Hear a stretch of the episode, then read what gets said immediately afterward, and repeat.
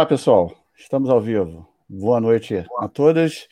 Boa, Boa noite às pessoas noite. que estão assistindo, a todo mundo que está chegando aí aos poucos.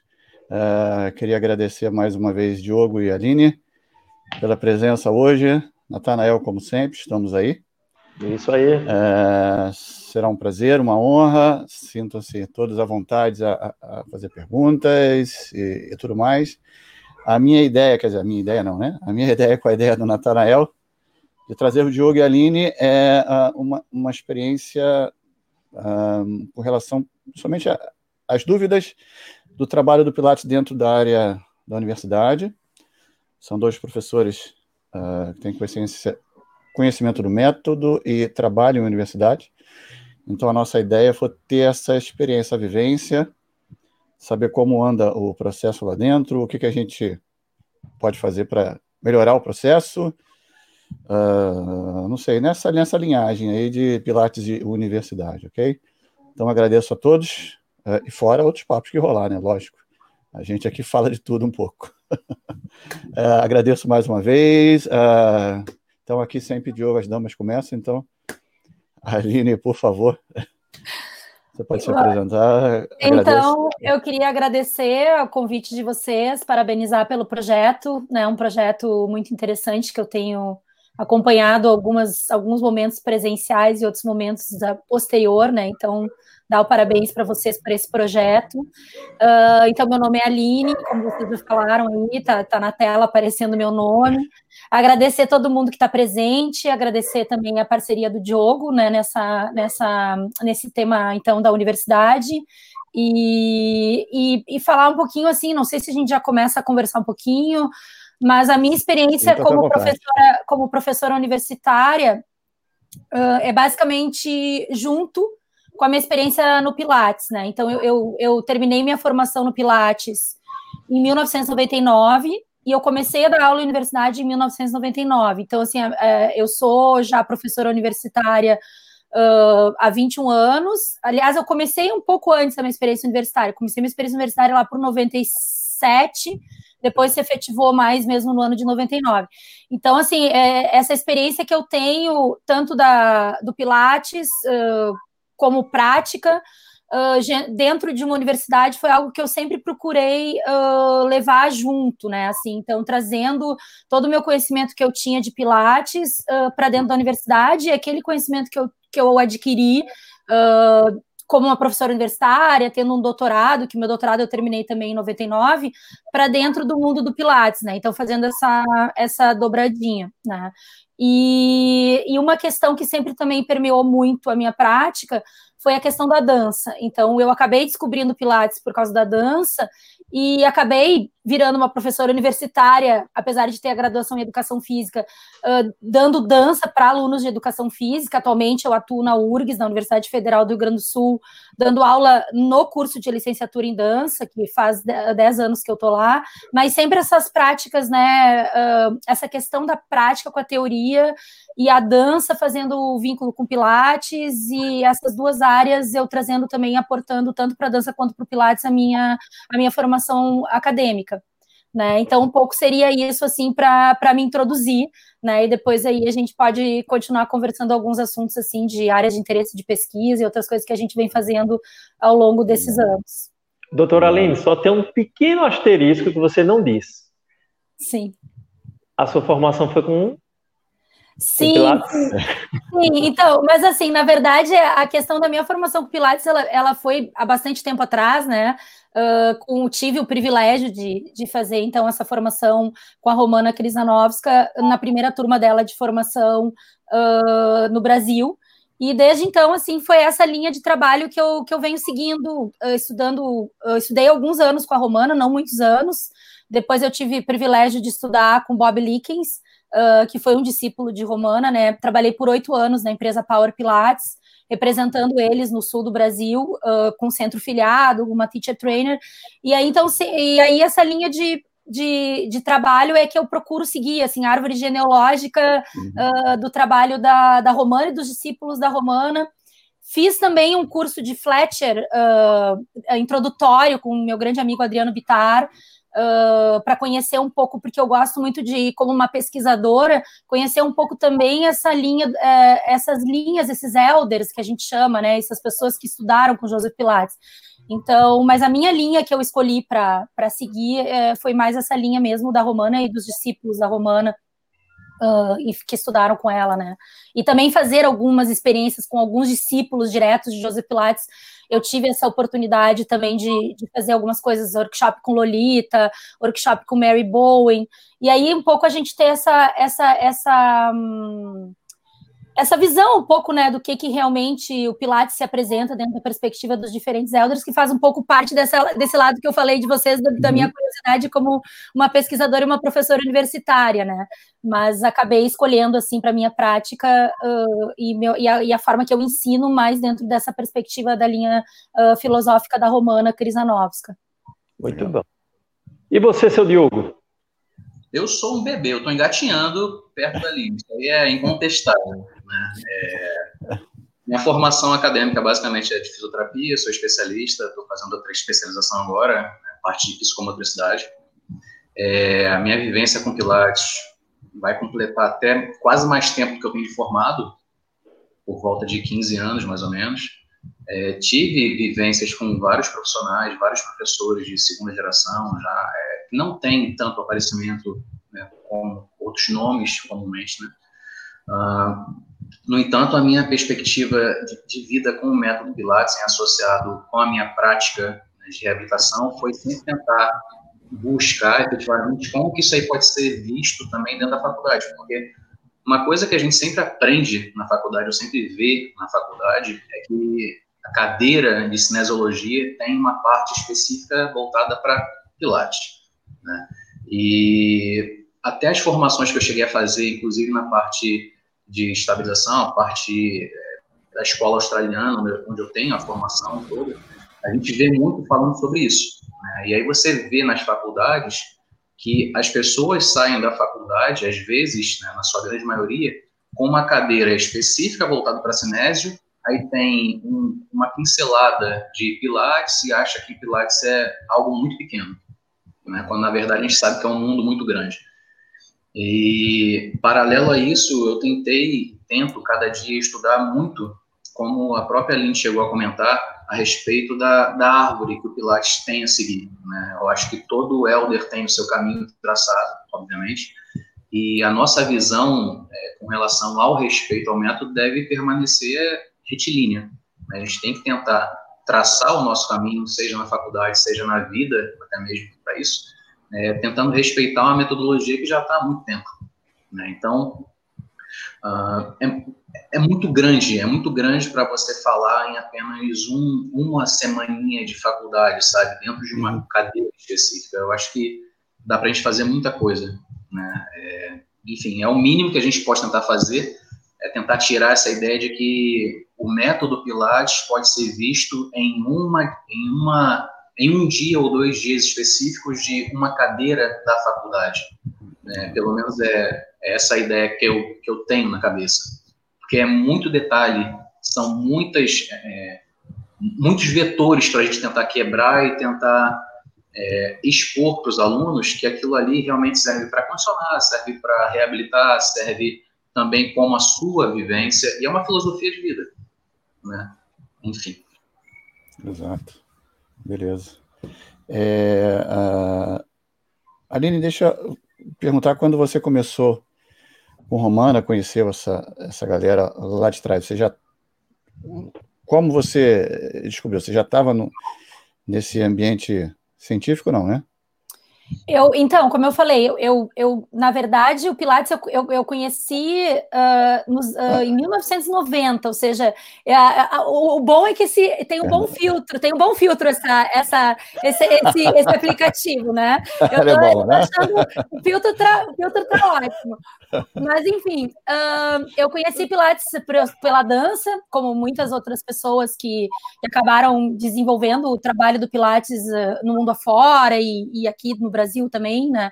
Então eu conheci Pilates pela dança lá em 1990, mas tive a oportunidade mesmo de fazer a formação uh, 98, 99, quando a Romana veio para o Brasil. E eu já tinha trabalhado como professora universitária em 1997, uh, como a gente chama professora substituta em algumas universidades, assim, por um período. E aí tive efetivamente uma contratação uh, na UBRA, que é uma universidade privada aqui do Rio Grande do Sul, e depois eu trabalhei alguns anos na PUC do Rio Grande do Sul, e aí fui para a URGS há 10 anos atrás para trabalhar no curso de licenciatura em dança. Então, assim, quando eu conheci a, o Pilates, foi antes, né? Foi quando eu estava na faculdade de educação física, assim, uh, porque, por questões da dança, né? E, e aí acabei uh, indo morar na Espanha para fazer meu doutorado, e lá eu também vi alguns anúncios sobre Pilates e o trabalho de bailarinos uh, que faziam Pilates, né? Porque eu tive amigos que moraram em Nova York, que foram estudar lá, então naquela época a gente se trocava algumas cartas, né? Então, assim, Pilates era algo que eu tinha identificado como uh, uma técnica, um método muito potencial, assim, para o treinamento de bailarinos, né? E eu tinha feito algumas experiências assim de match e tinha percebido que ia ser muito legal assim para mim como bailarina, porque eu fui uma bailarina uh, que dancei por alguns anos, né? E aí tive essa oportunidade assim de fazer uma formação nesse formato, vamos dizer assim, que a gente conhece como uma formação tradicional uh, em 98, né? Então assim veio uh, veio um pouco junto com essa minha entrada na universidade, a minha a minha primeira formação. Depois eu fiz uma segunda formação pela Power Pilates uh, no ano de 2006, que a Cecília Panelli trouxe uhum. a formação para o Brasil. E aí eu fiz essa formação e acabei uh, uh, trabalhando com essa empresa durante oito anos, né? Mas assim, essa vida, como eu falei, uh, Pilates e vida profissional, acadêmica, um pouco junto. Uhum. Apesar de eu ter conhecido Pilates já bem antes, assim, né? Mas o meu sonho de ser uma professora universitária, ele começou muito cedo também. Eu fui fazer um doutorado fora e logo eu já, eu já comecei a trabalhar como professora universitária. Então, foi mais ou menos por aí. Não sei se mas eu... Mas você, não, mas você não entrou como uh, não vou dizer a maioria, mas grande pessoas da dança entrou devido a uma lesão. Não, não foi. É, não. Porque a gente não. não, eu tive um problema, mandaram eu procurar Joe, ou mandaram eu procurar a Romana, ou não, mandaram... foi. Foi porque foi na época, eu acho que aqui no Brasil a maioria das pessoas que entraram para isso entraram numa perspectiva. Eu escrevi um artigo sobre a história do Pilates no Brasil, né? Esse artigo está disponível uh, nas redes e eu entrevistei as precursoras do Pilates no Brasil e elas sim foram para fora do Brasil estudar Pilates e trazer para o Brasil, né? E depois as pessoas que estudaram com elas uh, já estudaram por motivos de muitos profissionais de educação física, pessoas que tinham relação com a dança não obrigatoriamente, né? Uh, na nossa turma, por exemplo, da Romana, pessoas bem variadas, assim, uma época não, a Inélia não aceitava fisioterapeutas, mas depois ela começou a aceitar fisioterapeutas na turma, mas a gente até tinha uma, uma fisioterapeuta formada em educação física e fisioterapia na turma, né?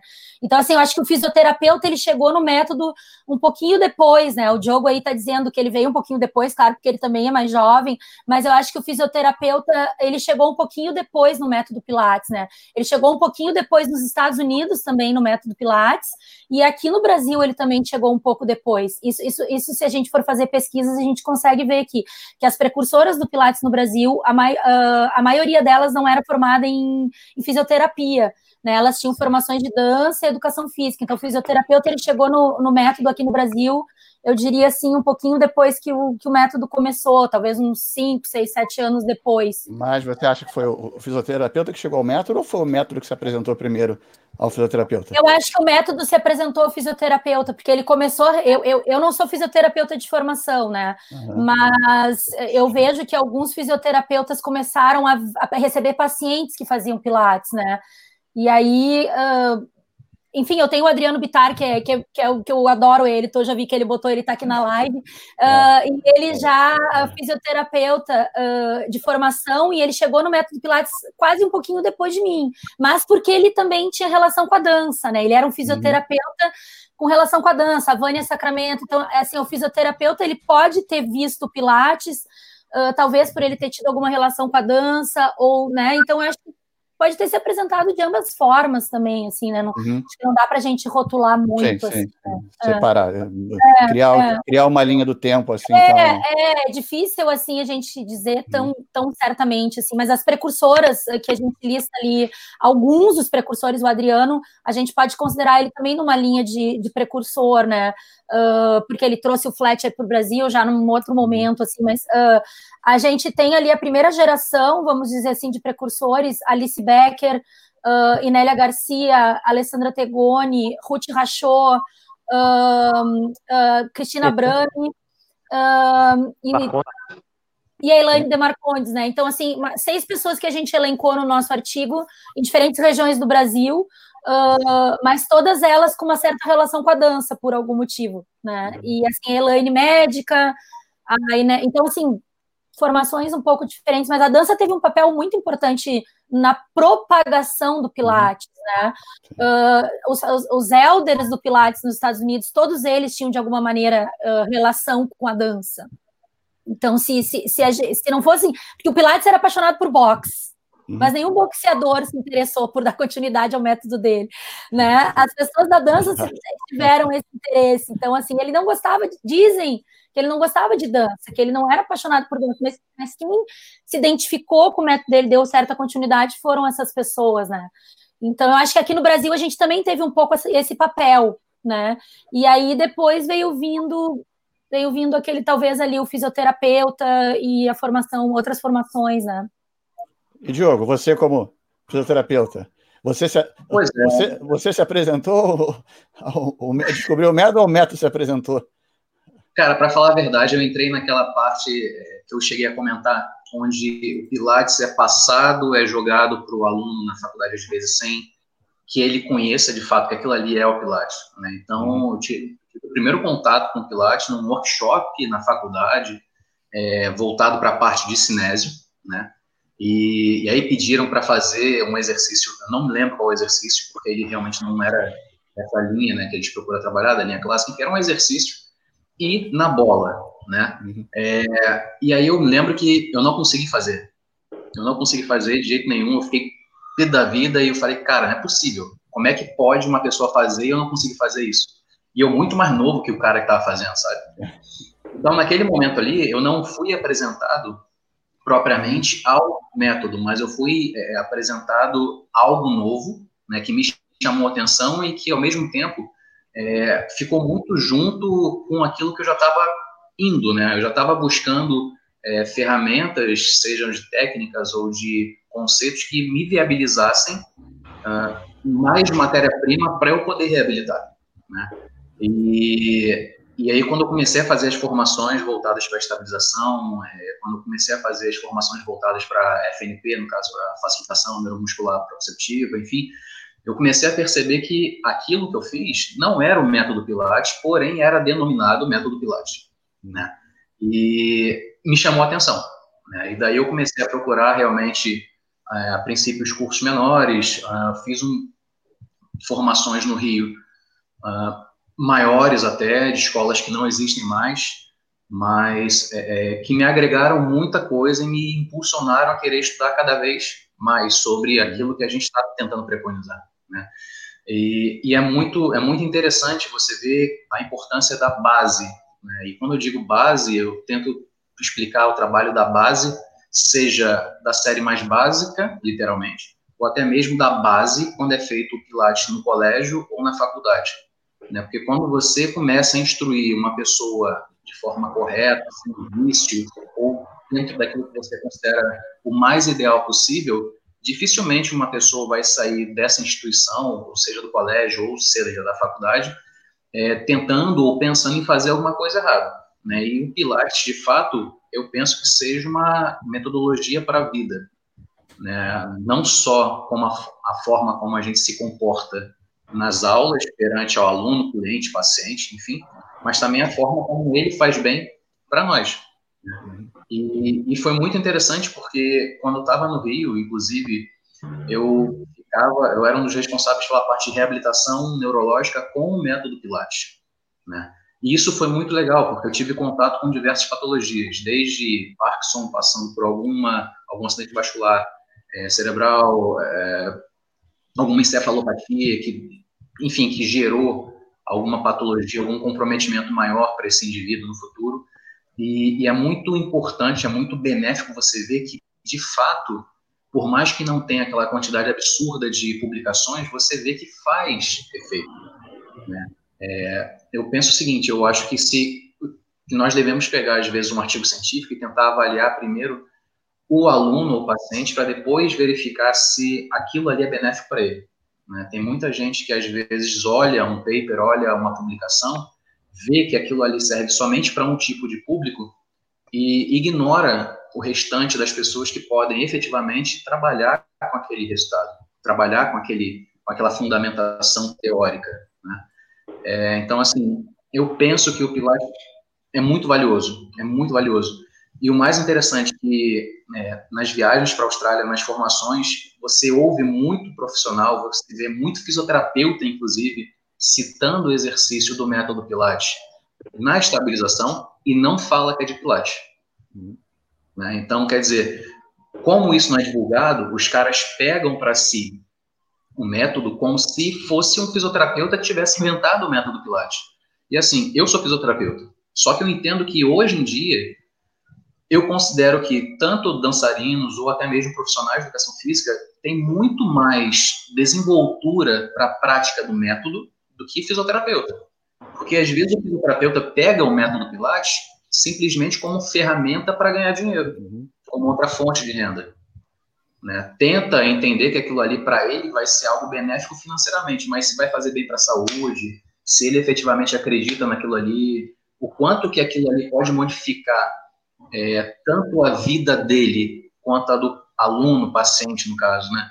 É, de forma benéfica, para ele é secundário, entende? Então, às vezes, chega para o fisioterapeuta de uma forma totalmente distorcida. Quem já procura ir direto na fonte, antes até mesmo de estar na faculdade, creio que leve uma certa vantagem, porque a cabeça já sai um pouco mais norteada.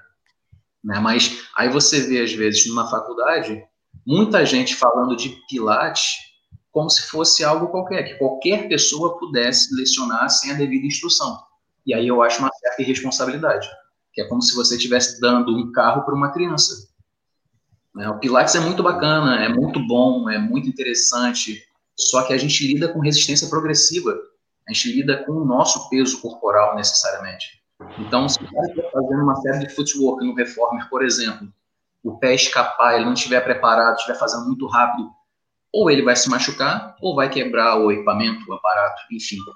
Né? Então, é muito fácil, às vezes, quando o indivíduo se lesiona, você culpar o criador do método, porque ele já morreu. Ele não tem como se defender. Então, eu acho, às vezes, uma, uma certa irresponsabilidade a forma como as pessoas levam o Pilates, achando que, ah, um cursinho de um final de semana, às vezes dois dias e meio, você tem formação completa de solo, bola e aparelhos. Não é citar X, Y ou Z, mas uhum. eu acho que isso é. Estou um pouquinho daquilo que a gente tenta passar. Mas, assim, rapidinho, Nathaniel, você ia perguntar, mas deixa só. É, é porque ontem eu vi aquela live, eu vi a live da Marjorie com o Rafael da Tal, né? Da Tal Pilates. Rafael ele estava aí, um abração. Isso.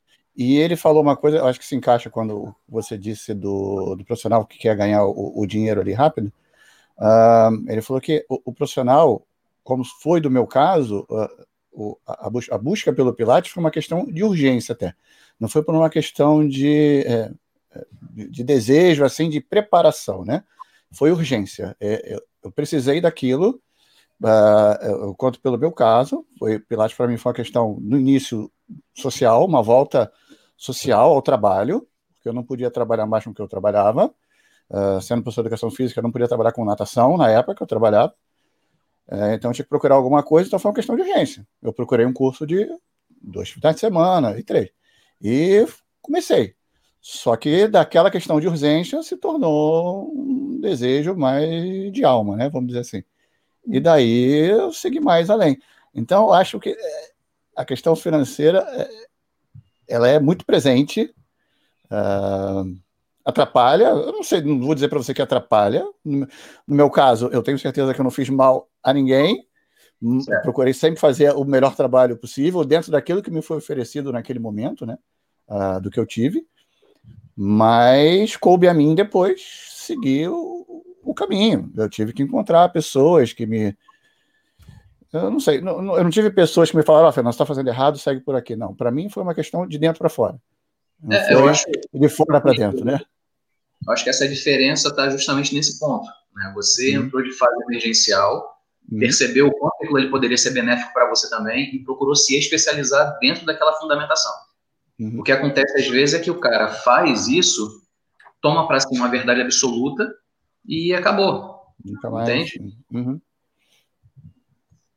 Uma coisa que eu queria perguntar a vocês, e entra nisso, e eu sempre faço uma avaliação de mercado. Nos últimos anos, principalmente, houve um boom no Brasil das universidades, do acesso à universidade, e a gente sabe que tudo também que cresce excessivamente, também nesse bolo entra muita coisa com a qualidade inferior, né? E aí eu, eu percebo que muita gente está entrando em faculdades que já tem uma baixa estrutura, saem com a formação, uma graduação deficitária, e já saem, e, e normalmente essas graduações como sempre, a gente pensando assim, né? Uma, uma, coisa um pouco maior. Saem sem se preparar para o mercado atual de trabalho e querem ganhar dinheiro. Ué, eu estou fazendo educação física, fisioterapia para ganhar dinheiro, me manter e trabalhar com o que eu gosto. Então o cara entra no mercado de trabalho, eu vou fazer um curso que meu bolso consegue alcançar. E aí eu vejo isso, principalmente na fisioterapia, eu estou vendo muito assim. Me formei em fisioterapia, eu vou fazer curso de Pilates rápido, aurículo, é, enfim, um curso de massagem de um fim de semana, às vezes um curso de, de alguma outra terapia de um fim de semana, ventosa, 100%, todo mundo tem que ter ventosa, e vou tentar ganhar meu dinheirinho.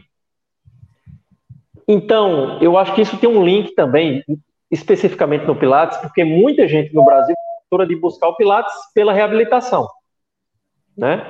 Agora, lógico que isso é muito complexo, tem N fatores envolvidos.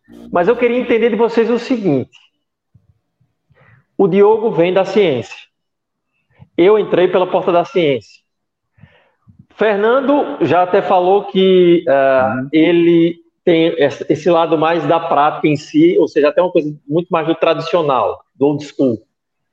A Aline também, mas a Aline tem a ciência e tem a prática do, da dança, do balé, acho que do balé também, não sei, mas da dança. E aí vem a, a questão que eu me coloco hoje, pensando. Joseph Pilates, ele sempre quis atrelar esses dois lados.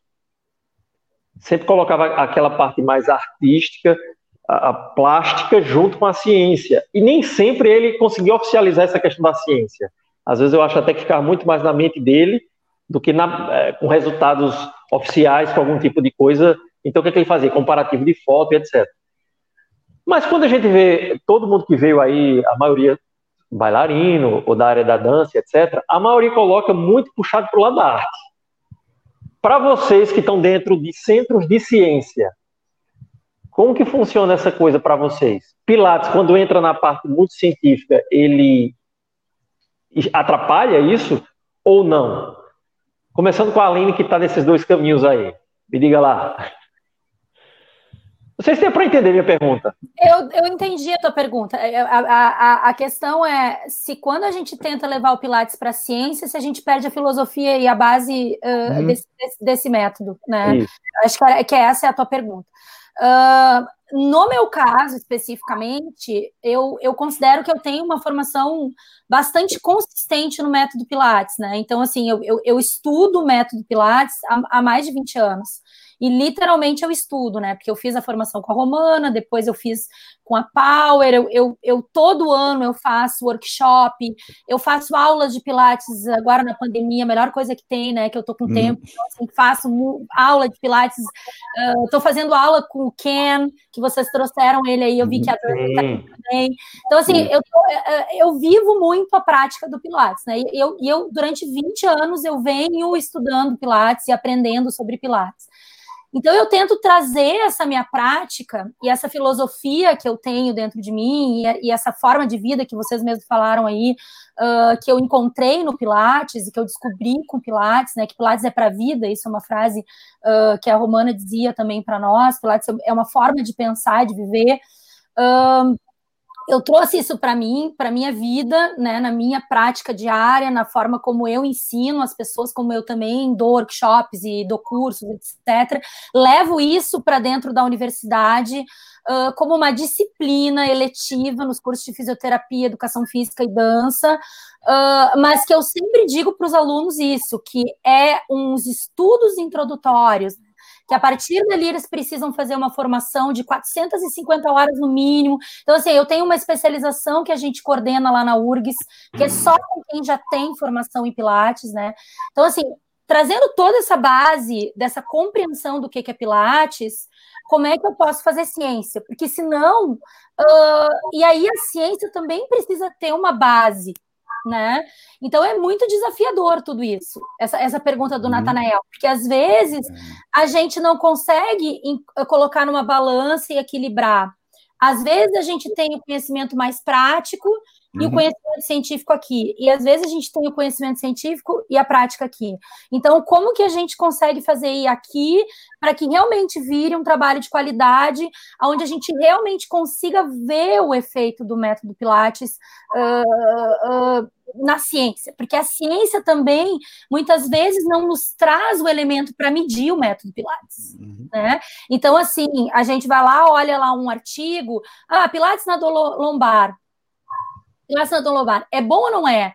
Nós que estamos na prática, o Fernando que está lá na prática do estúdio, o, o alguém que está lá na prática do estúdio vê, né? O Diogo mesmo falou agora para nós aí, os, mesmo que não esteja comprovado cientificamente, o benefício da prática clínica que a gente chama, né? Na fisioterapia é muito comum esse, esse, esse termo.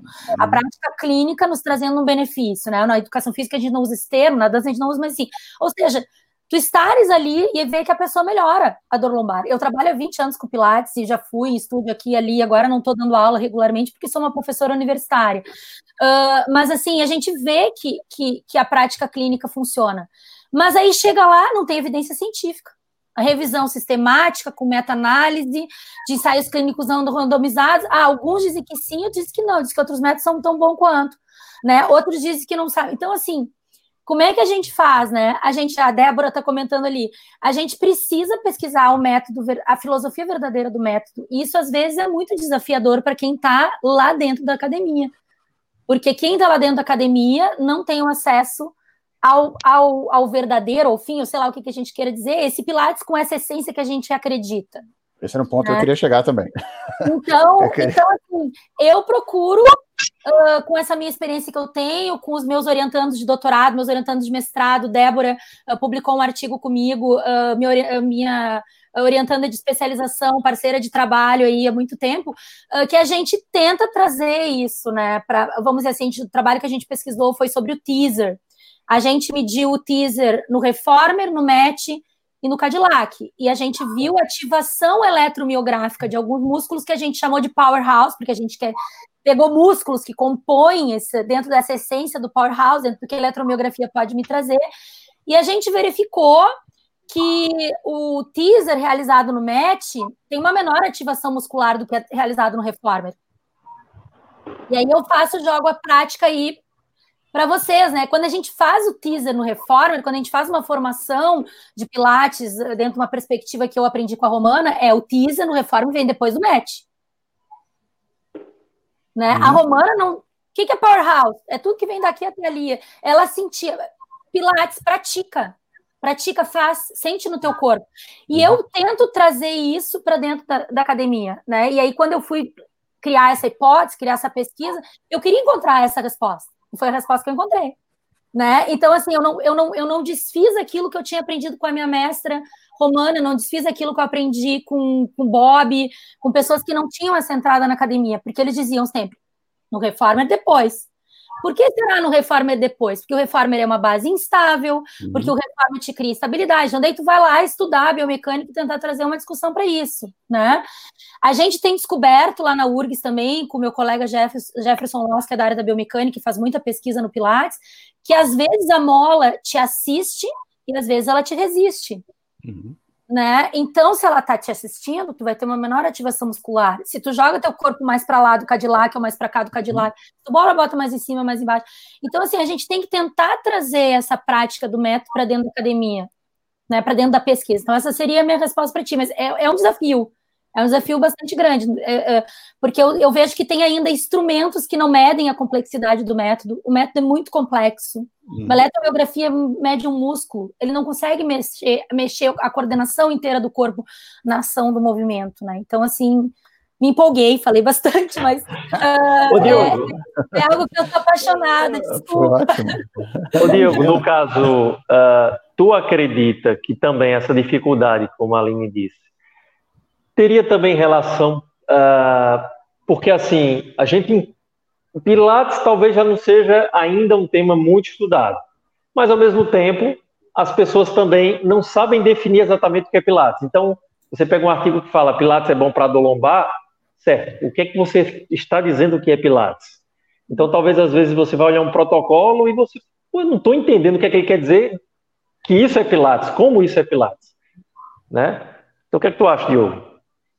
Cara, eu acho que parte muito desse ponto que tanto você comentou agora quanto a própria Aline falou. Né? Quando você pega um exercício, independente do equipamento, do aparato, até mesmo do solo, enfim, para fazer a mensuração, para tentar ver o quanto que é mais eficiente, enfim, o quanto que aquilo ali pode afetar, é, eu acho que você tem que criar, na minha concepção, você tem que criar um ponto de saída. Né? Hoje em dia você vê, às vezes, eu vi um estudo há um tempo atrás, justamente comentando sobre a tensão da mola do reformer, mas, por exemplo, o estudo não era com o equipamento original, né? As molas, com certeza, não eram as molas consideradas padronizadas ou com a tensão padronizada, aquela que a gente tenta preconizar, justamente para tentar fidelizar o método. E aí o cara fazendo, mostrando as fotos no exercício, mostrando as fotos no paper, lá no artigo, e a, a linha de tensão atrás do reformer, ao invés de vir lá de baixo não sei, o reformer dele tinha tipo uma, uma barra atrás e a linha, a corda, enfim, ela não vinha lá de baixo, ela vinha mais para cima. Né? Então, quer dizer, isso influencia, porque se você faz o teaser no reformer, por exemplo, a tensão necessariamente é para trás e para baixo, justamente para jogar a tensão lá no powerhouse, lá no centro, favorecer a báscula posterior e você conseguir fazer um, um scoop. E aquilo ali tem que ser treinado justamente, creio eu, que no solo primeiro, enfim, daí vai. Agora, quando há um tipo de publicação dessa, é, não sei, você fica, acaba ficando meio perdido, porque como é que você vai explicar para uma pessoa e o porquê que vai explicar se aquilo ali está no artigo? Não, mas eu vi no artigo é que esse exercício aqui sendo feito é bom, desse jeito. Só que como é que você vai tentar introduzir na cabeça da pessoa que não existe aquele tipo apenas de equipamento? Entende que às vezes o equipamento para ser orientado deve ser um, um, equipamento que foi necessariamente projetado para aquele fim. E aí você acaba abrindo muita brecha. O, o interessante você fazer e trabalhar, trabalhar né, um método no processo de reabilitação é você conseguir passar para o aluno primeiramente o seguinte: olha só, quando você vê um exercício é diferente de você tentar fazer ou imaginar que você está fazendo esse mesmo exercício. Você ativa áreas corticais totalmente diferentes. Então, a partir daí, você já vê a diferença de você simplesmente ser um instrutor teórico e você efetivamente treinar. E aí, quando você começa a passar a importância disso, a importância de um exercício para uma fase específica da marcha, por exemplo, o quanto que aquilo ali pode influenciar positivamente na fase de apoio, na fase de balanço, na fase de. Enfim, independente da fase, você consegue, e isso a literatura explica, a própria Roberta Sheffer, quando você é, faz o treino orientado à tarefa, você tem uma adesão do aluno, do paciente, do cliente, seja ele qual for, muito maior. Porque você está sistematizando algo que está comprovado cientificamente, dentro de uma metodologia que tem história. Então, assim, para você rebater a história, é muito complicado. Por isso que eu penso que deva haver, de fato, a necessidade é, de estudos mais profundos, sim, né? É, no entanto, é, é, imprescindível que haja o, o, treinamento das pessoas, porque senão o cara fica sendo um instrutor teórico, né? Como bem a Aline falou, ela tem feito aulas, ela teve um puta de um treinamento, isso é, cara, isso é sensacional. É sensacional, porque você vê que a pessoa efetivamente acredita e vive aquilo que está se propondo. Então, quando o seu aluno, seu paciente, enfim, chega para você, ele já tem você como referência. Ele já tem você não como uma salvação, sabe, como a última salvação, mas ele entende que você de fato acredita naquilo. Então, isso para ele já fica normal. Quando você pega alunos de faculdade que às vezes não tiveram contato nenhum, e eu dou aula para educação física, sendo fisioterapeuta também. Né? E quando você vê um cara chegar, um cara muito grande e tal, porra, mas isso aí é facinho. Só que ele não entende que por trás desse facinho tem uma série de vetores, entra muita fisiologia, entra muita anatomia. Às vezes o cara quer trabalhar com o método Pilates, mas ele não gosta de cinésio, ele não gosta de biomecânica. Cara, vai ser só mais um. Não tem jeito. E aí depois ele vai ter que ter, ah, às vezes, uma vontade de como esse que eu falei agora, e simplesmente aceitar porque ele não vai conseguir entender a diferença. Então, tem muita diferença do que se é feito de forma com padrão ouro, né, uma, uma meta-análise muito forte, é, tendo feito um estudo muito, muito forte, muito robusto, e simplesmente você pegar um artigo que foi publicado. Então, assim, eu acho muito complexo. Eu acho que todos nós aí temos um, um consenso de que seja muito complexo uhum. e, ao mesmo tempo, é muito bom. Né? Essa divulgação do método Pilates é muito boa, né? Só que também tem a outra visão, né? Acaba gerando uma série de, acaba dissipando muita coisa, vamos dizer assim. Cabe a nós, e eu me incluo nisso no caso, de tentar orientar da melhor forma possível, né? E explicando exatamente que aquilo ali é só o primeiro passo, não é só uma formaçãozinha que vai te fazer instrutor é, completo do método Pilates. Eu acho que, cara, não dá. Eu acho que, sinceramente, é, é, é um caminho muito longo, sabe? É muito grande assim para você falar que ah sou instrutor completo do método Pilates na minha cabeça, né? eu penso dessa forma.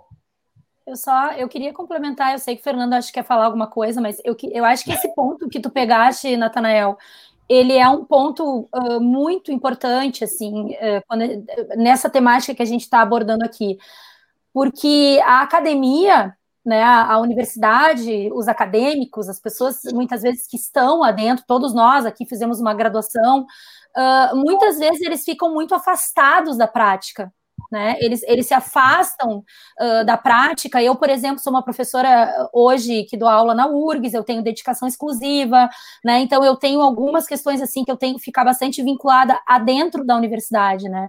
Então a forma como a gente organiza aqui no Brasil, essa questão de tu estares somente dentro de uma exclusividade, dentro de uma universidade, te afasta eventualmente da prática. E tu, se tu não busca, se tu não fica em contato, tu vai ficar uma pessoa da teoria.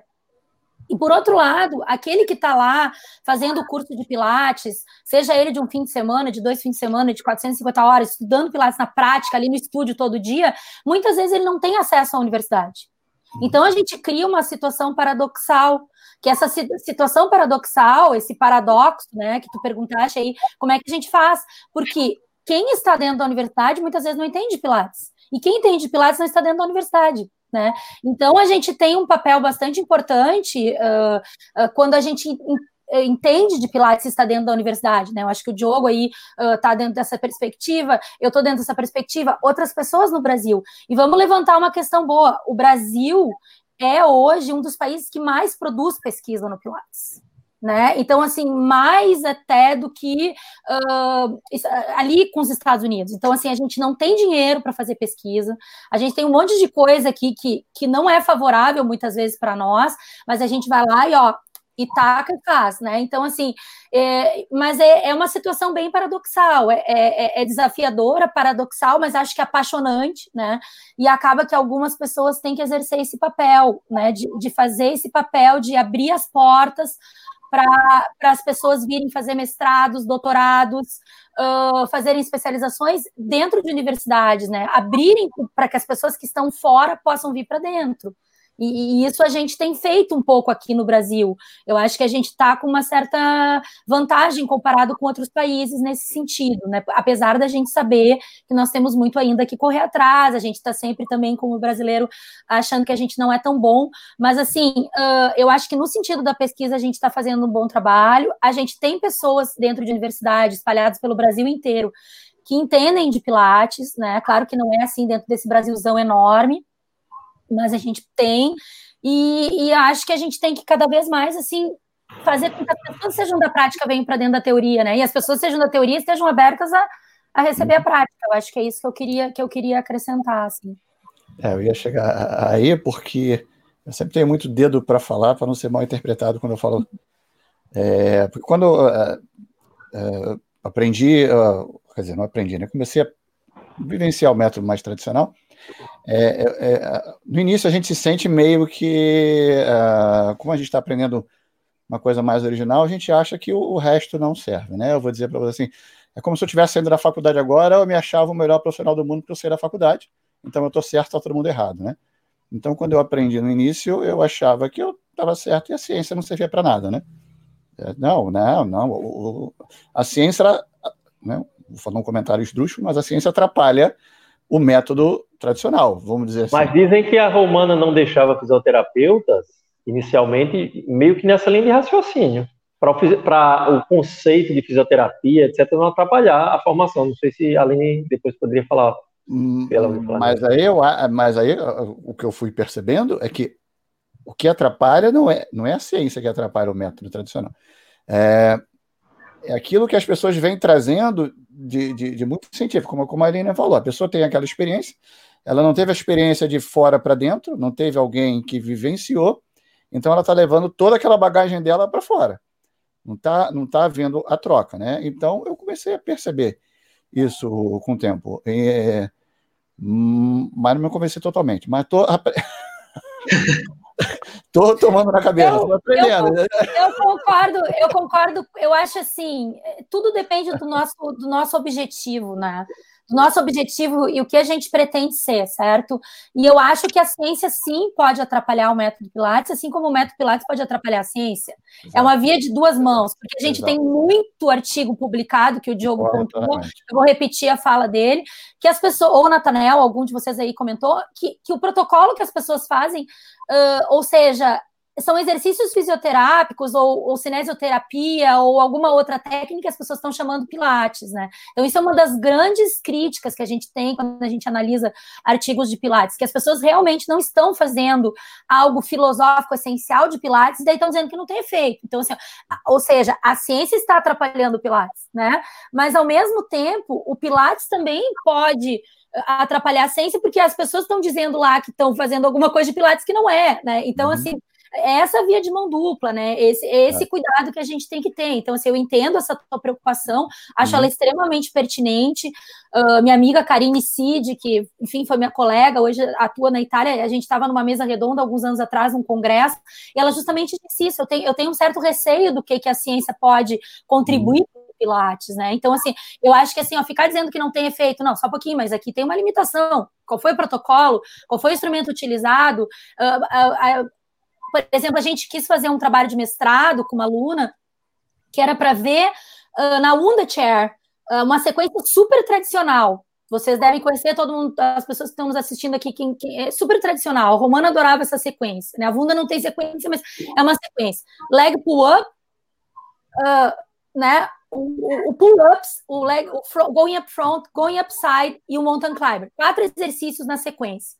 Yeah. Ou seja, qual é o nível de consumo de VO2, hum. qual é o nível de intensidade dessa sequência, tá? Mas para a gente ver isso, a gente tinha que botar o instrutor de pilates numa esteira. Qual é o teste de esteira que nós vamos dar para esse instrutor de pilates fazer?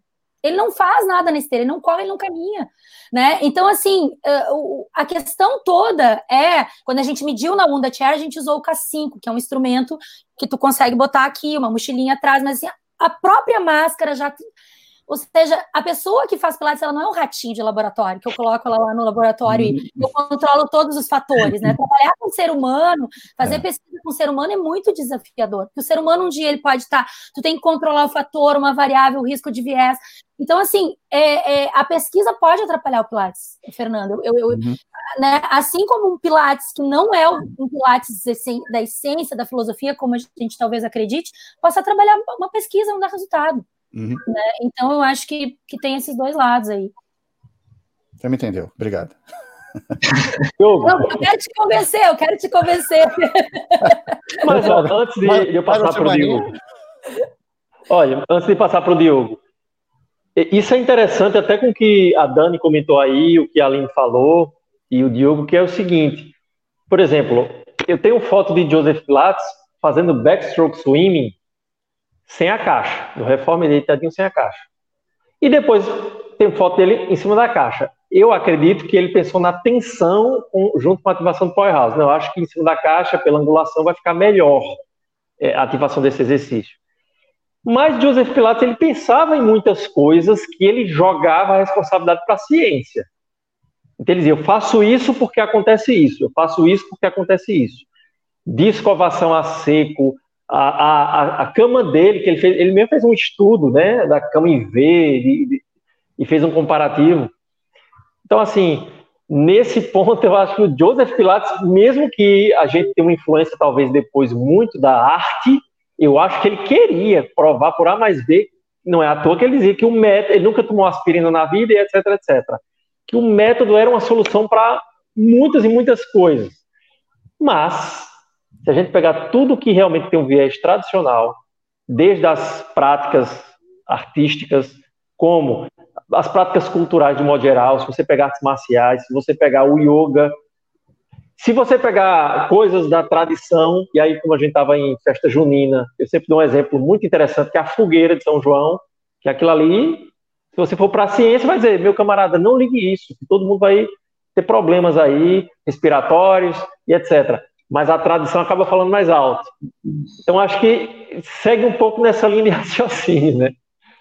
E, Diogo, aí o que eu queria saber de você, e depois a Aline, vocês estão dentro da universidade. Como que funciona hoje, e qual o olhar que vocês têm hoje, como vocês atuam dentro da universidade com o método? Então, é... quer falar a Aline primeiro, porque ela é mulher, então... Essa, eu já falei bastante, me empolguei, me empolguei. Me empolguei, me empolguei, pode ir, pode ir.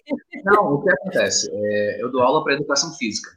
Né? Então, eu não posso passar minha visão de fisioterapia, de reabilitação, para a educação física junto ao método Pilates. Né? São duas profissões que se complementam, mas elas têm um momento que elas não podem se misturar. Eu tento passar, então, o, o olhar de prevenção né, de profilaxia, de tentar mostrar o quanto que aquilo ali pode ser benéfico ao indivíduo. Só que eu também tento passar que o método Pilates, ele é muito bom, ele é excepcional, só que ele não é o santo graal. Ele não é a última lágrima da fênix, vamos dizer assim. Né? É, se a gente for parar e analisar, tem alguns exercícios que, se o indivíduo não tiver condicionado, e ele vai fazer, ele vai se machucar. Né? Uhum. E às vezes o que acontece é displicência de muita gente em colocar o indivíduo nessas posturas é, com a desculpa de que, ah, mas é uma sequência específica. Existe a sequência do método que tem que ser feito. Só que existe a questão do bom senso. Né? Existe a questão de você perceber a individualidade da, da pessoa, né? de, de tentar entender o quanto que aquilo ali pode ser útil para a vida da pessoa, seja para um processo de maturação do sistema motor, seja por um processo de condicionamento propriamente dito. Então, assim, o que eu tento passar dentro da faculdade, é, necessariamente, é, é, que aquele método, ele é para a vida, né? que aquilo ali pode modificar e pode melhorar os parâmetros do indivíduo fora do ambiente de treino, certo? Porque o que, que acontece muitas vezes na cabeça da pessoa é achar que só pode trabalhar com o método Pilates dentro de um estúdio. Você fala em Pilates, o cara já imagina o quê? Um estúdio de Pilates. Fechado, ou com ventilador, ou com ar-condicionado. Né? E quando você sistematiza tudo isso, quando você fecha, quando você deixa isso uma, uma coisa tão ampla em algo, transforma em algo tão restrito, você meio que impede o indivíduo de tentar também entender aquela importância. Né? Você pega hoje um atleta para trabalhar com o método Pilates, logicamente que pelo desenvolvimento motor dele, às vezes como criança, quando o cara, vamos supor, um jogador de futebol, né? o cara tem uma formação motora muito mais poderosa, vamos dizer assim, do que, sei lá, o Natanael, que não joga nada de futebol. Então, o, o gesto motor dele, para se trabalhar dentro, dentro do método Pilates, é muito mais favorável. Então, a ideia é tentar equacionar e fazer um paralelo com a relação é, do que efetivamente é usual para ele, ok, naquele momento, e o que pode dar errado se ele não for apto a fazer aquele movimento. Né? Entra aí a questão de você condicionar não só o corpo, mas também tentar fazer com que o indivíduo pense, use a cabeça para tentar raciocinar e ser um formador de opinião. Ele conseguir racionalizar aquela informação. Né? Porque nem todo exercício feito em cima de um equipamento de pilates é propriamente pilates, como a própria Aline falou, como a gente está citando agora. Uhum. Né? Então, acho que isso acaba abrindo muito a cabeça da pessoa né, quando ela começa a ver o benefício que ela pode fazer para outra fora daquele ambiente de treinamento. Enfim, é, é, muita coisa, cara. Chega a ser surreal quando a gente para para conversar com ele. É, é, abre, abre, abre, muita, abre muitas vertentes, vamos dizer assim. Né? Porque quando você aí, fala em sequência, que você que o, o, cara passa uma sequência, aí entra num campo que a gente disse que você não tem ninguém de fora trazendo algo para dentro. Porque a pessoa Exato. não precisa necessariamente seguir a sequência naquela ordem. Você faz o exercício que é próprio para cada indivíduo. É, aí cabe aquela experiência de quem está fora entrar e aquela habilidade de absorver, de, quem está dentro, absorver o que vem de fora, né? É, então vai, vai longe. Deixa eu ajeitar minha cadeira que vai longe. Ô, Diogo, mas, mas você atua na, na graduação. Atualmente é na graduação o trabalho. Sim, é tanto na graduação quanto em pós-graduação. Né? E aí, na pós-graduação, tem desde o método puro, a, o benefício do método Pilates para a vida, e aí eu teria três dias para fazer um resumo do resumo do resumo, mas assim, algo que aquilo ali pode servir para o indivíduo, ou até mesmo o método Pilates na reabilitação, sei lá, vamos colocar aí, um processo de estabilização de coluna vertebral. E aí a minha ideia, quando eu trabalho com estabilização, voltando para o método, é tentar fazer com que o indivíduo pense de forma biomecânica, de forma anatômica e de forma também a pensar no intuito de reabilitação. Quando o cara vai usar o foot corrector, o quanto que aquilo ali pode influenciar no quadril dele? O quanto que aquilo ali pode influenciar no padrão de marcha para ele? Entende? Então, a minha ideia, quando eu utilizo é, uma técnica, um conceito associado ao método Pilates, sem desvencilhar, sem perder aquele caminho, né, é, é, tentar justamente isso. São, são coisas que se englobam e que, ao mesmo tempo, são benéficas. Entende? Mas é, é muito amplo, cara. É muito amplo. Principalmente quando você vê alguém que não teve uma experiência nenhuma em, em, em acadêmica e, e, fala o que você diz. Uh, quando se usa o foot correto. Quando Exato. eu pergunto para minha professora por que, que eu não posso usar, ela avisa, porque aqui vai mexe no quadril e tudo mais, está mexendo no pé, e ela não teve nenhuma vivência, foi só uma vivência, como a Aline disse, artística, como ela mesma diz. Eu ensino que você, se você veio aprender alguma coisa comigo, eu estou te ensinando arte. Então você vem aprender comigo, você vem aprender arte. E aí você pergunta, não, mas é, ela dá um caso, e você fala, não, mas usa o foot corrector. Não, porque, na verdade, ela, nunca me disse não, na verdade, vou ser sincero. Ela não fala não, ela só diz assim, eu não faço. Eu não faço. Tipo assim, se você quiser fazer, o problema é teu. Eu não faço, entendeu? Eu não acho que é bom por causa disso. Mas não, fique aberto para fazer. Experimente. Veja a primeira, a primeira vez que eu fui a primeira vez que fui trabalhar aqui no Ceará com reabilitação cervical e utilizei o Next Stretcher, o pessoal ficou assim: tu vai arrancar a cabeça da pessoa. Falei, cara, olha só, presta atenção, não é assim. Aí tem que falar toda a parte não, muscular. Cara, aí é, é é surreal, porque você acha que às vezes o indivíduo olha aquilo ali, porra, isso aí é uma antena Wi-Fi.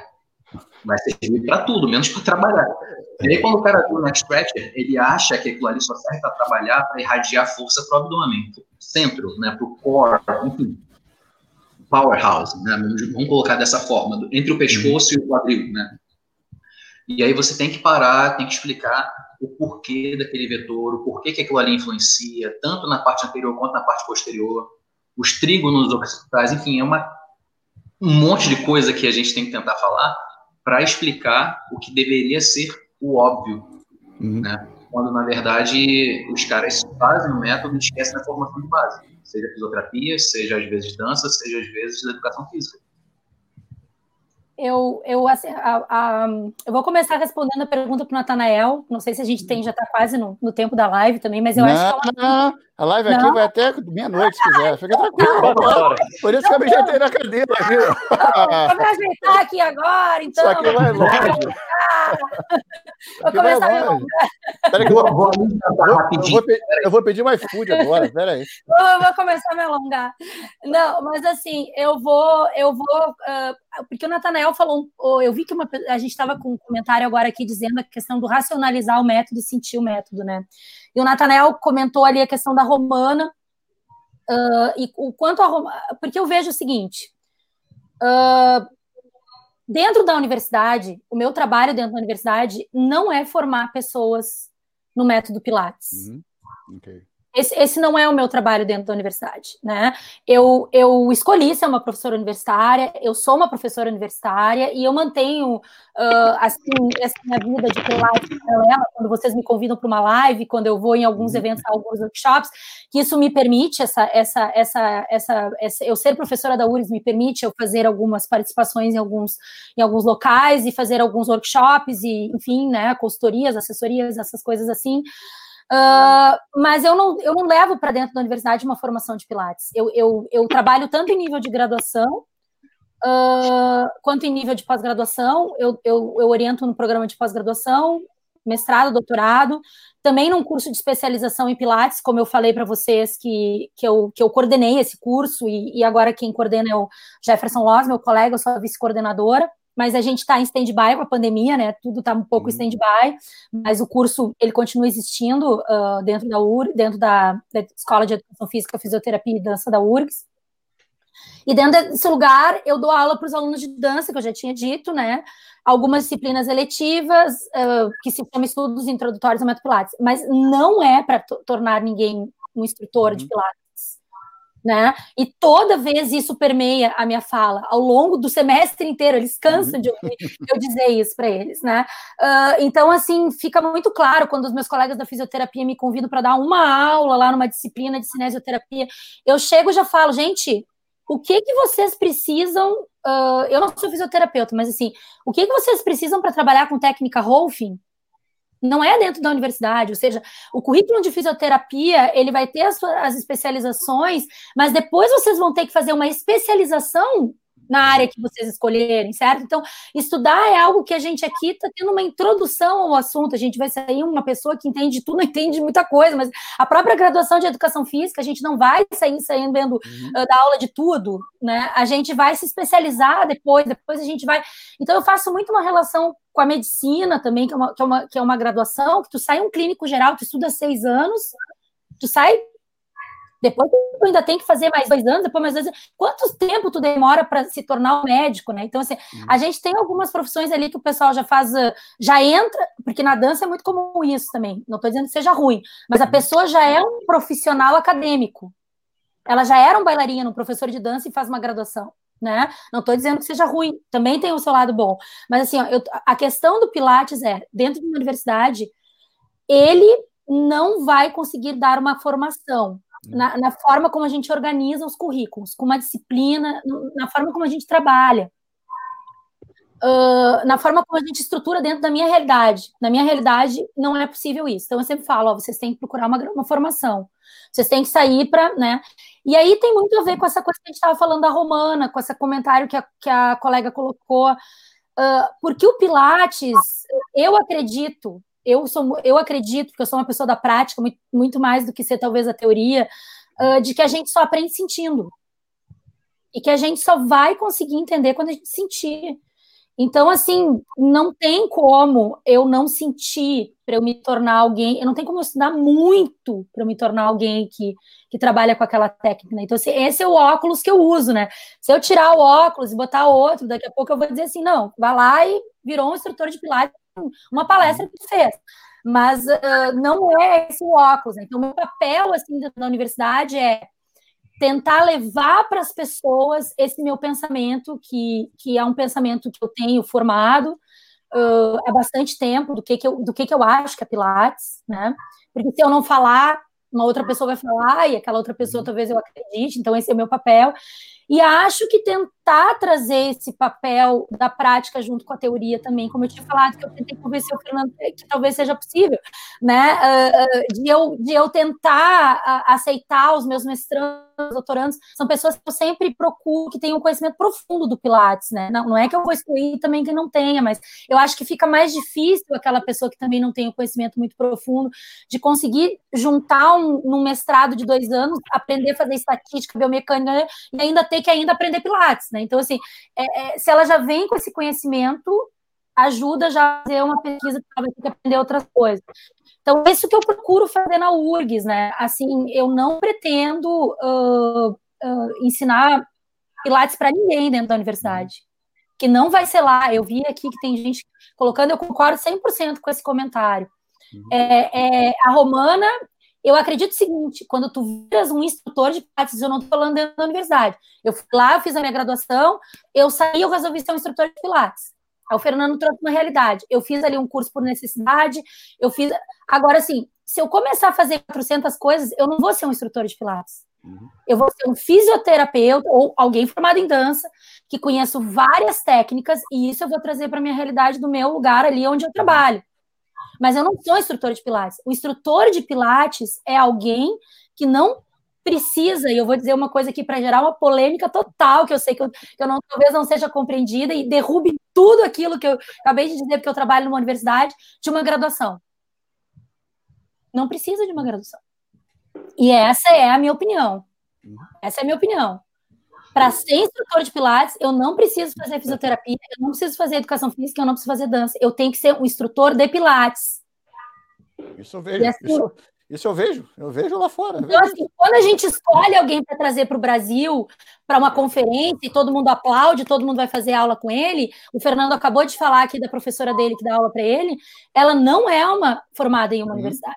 Ela é uma instrutora de Pilates e sabe uhum. muito de Pilates. Muito, muito de Pilates. Assim, a Romana. Ah, como é que a Romana sabia? Para você esse exercício todo dia. Uhum. Ela sabia.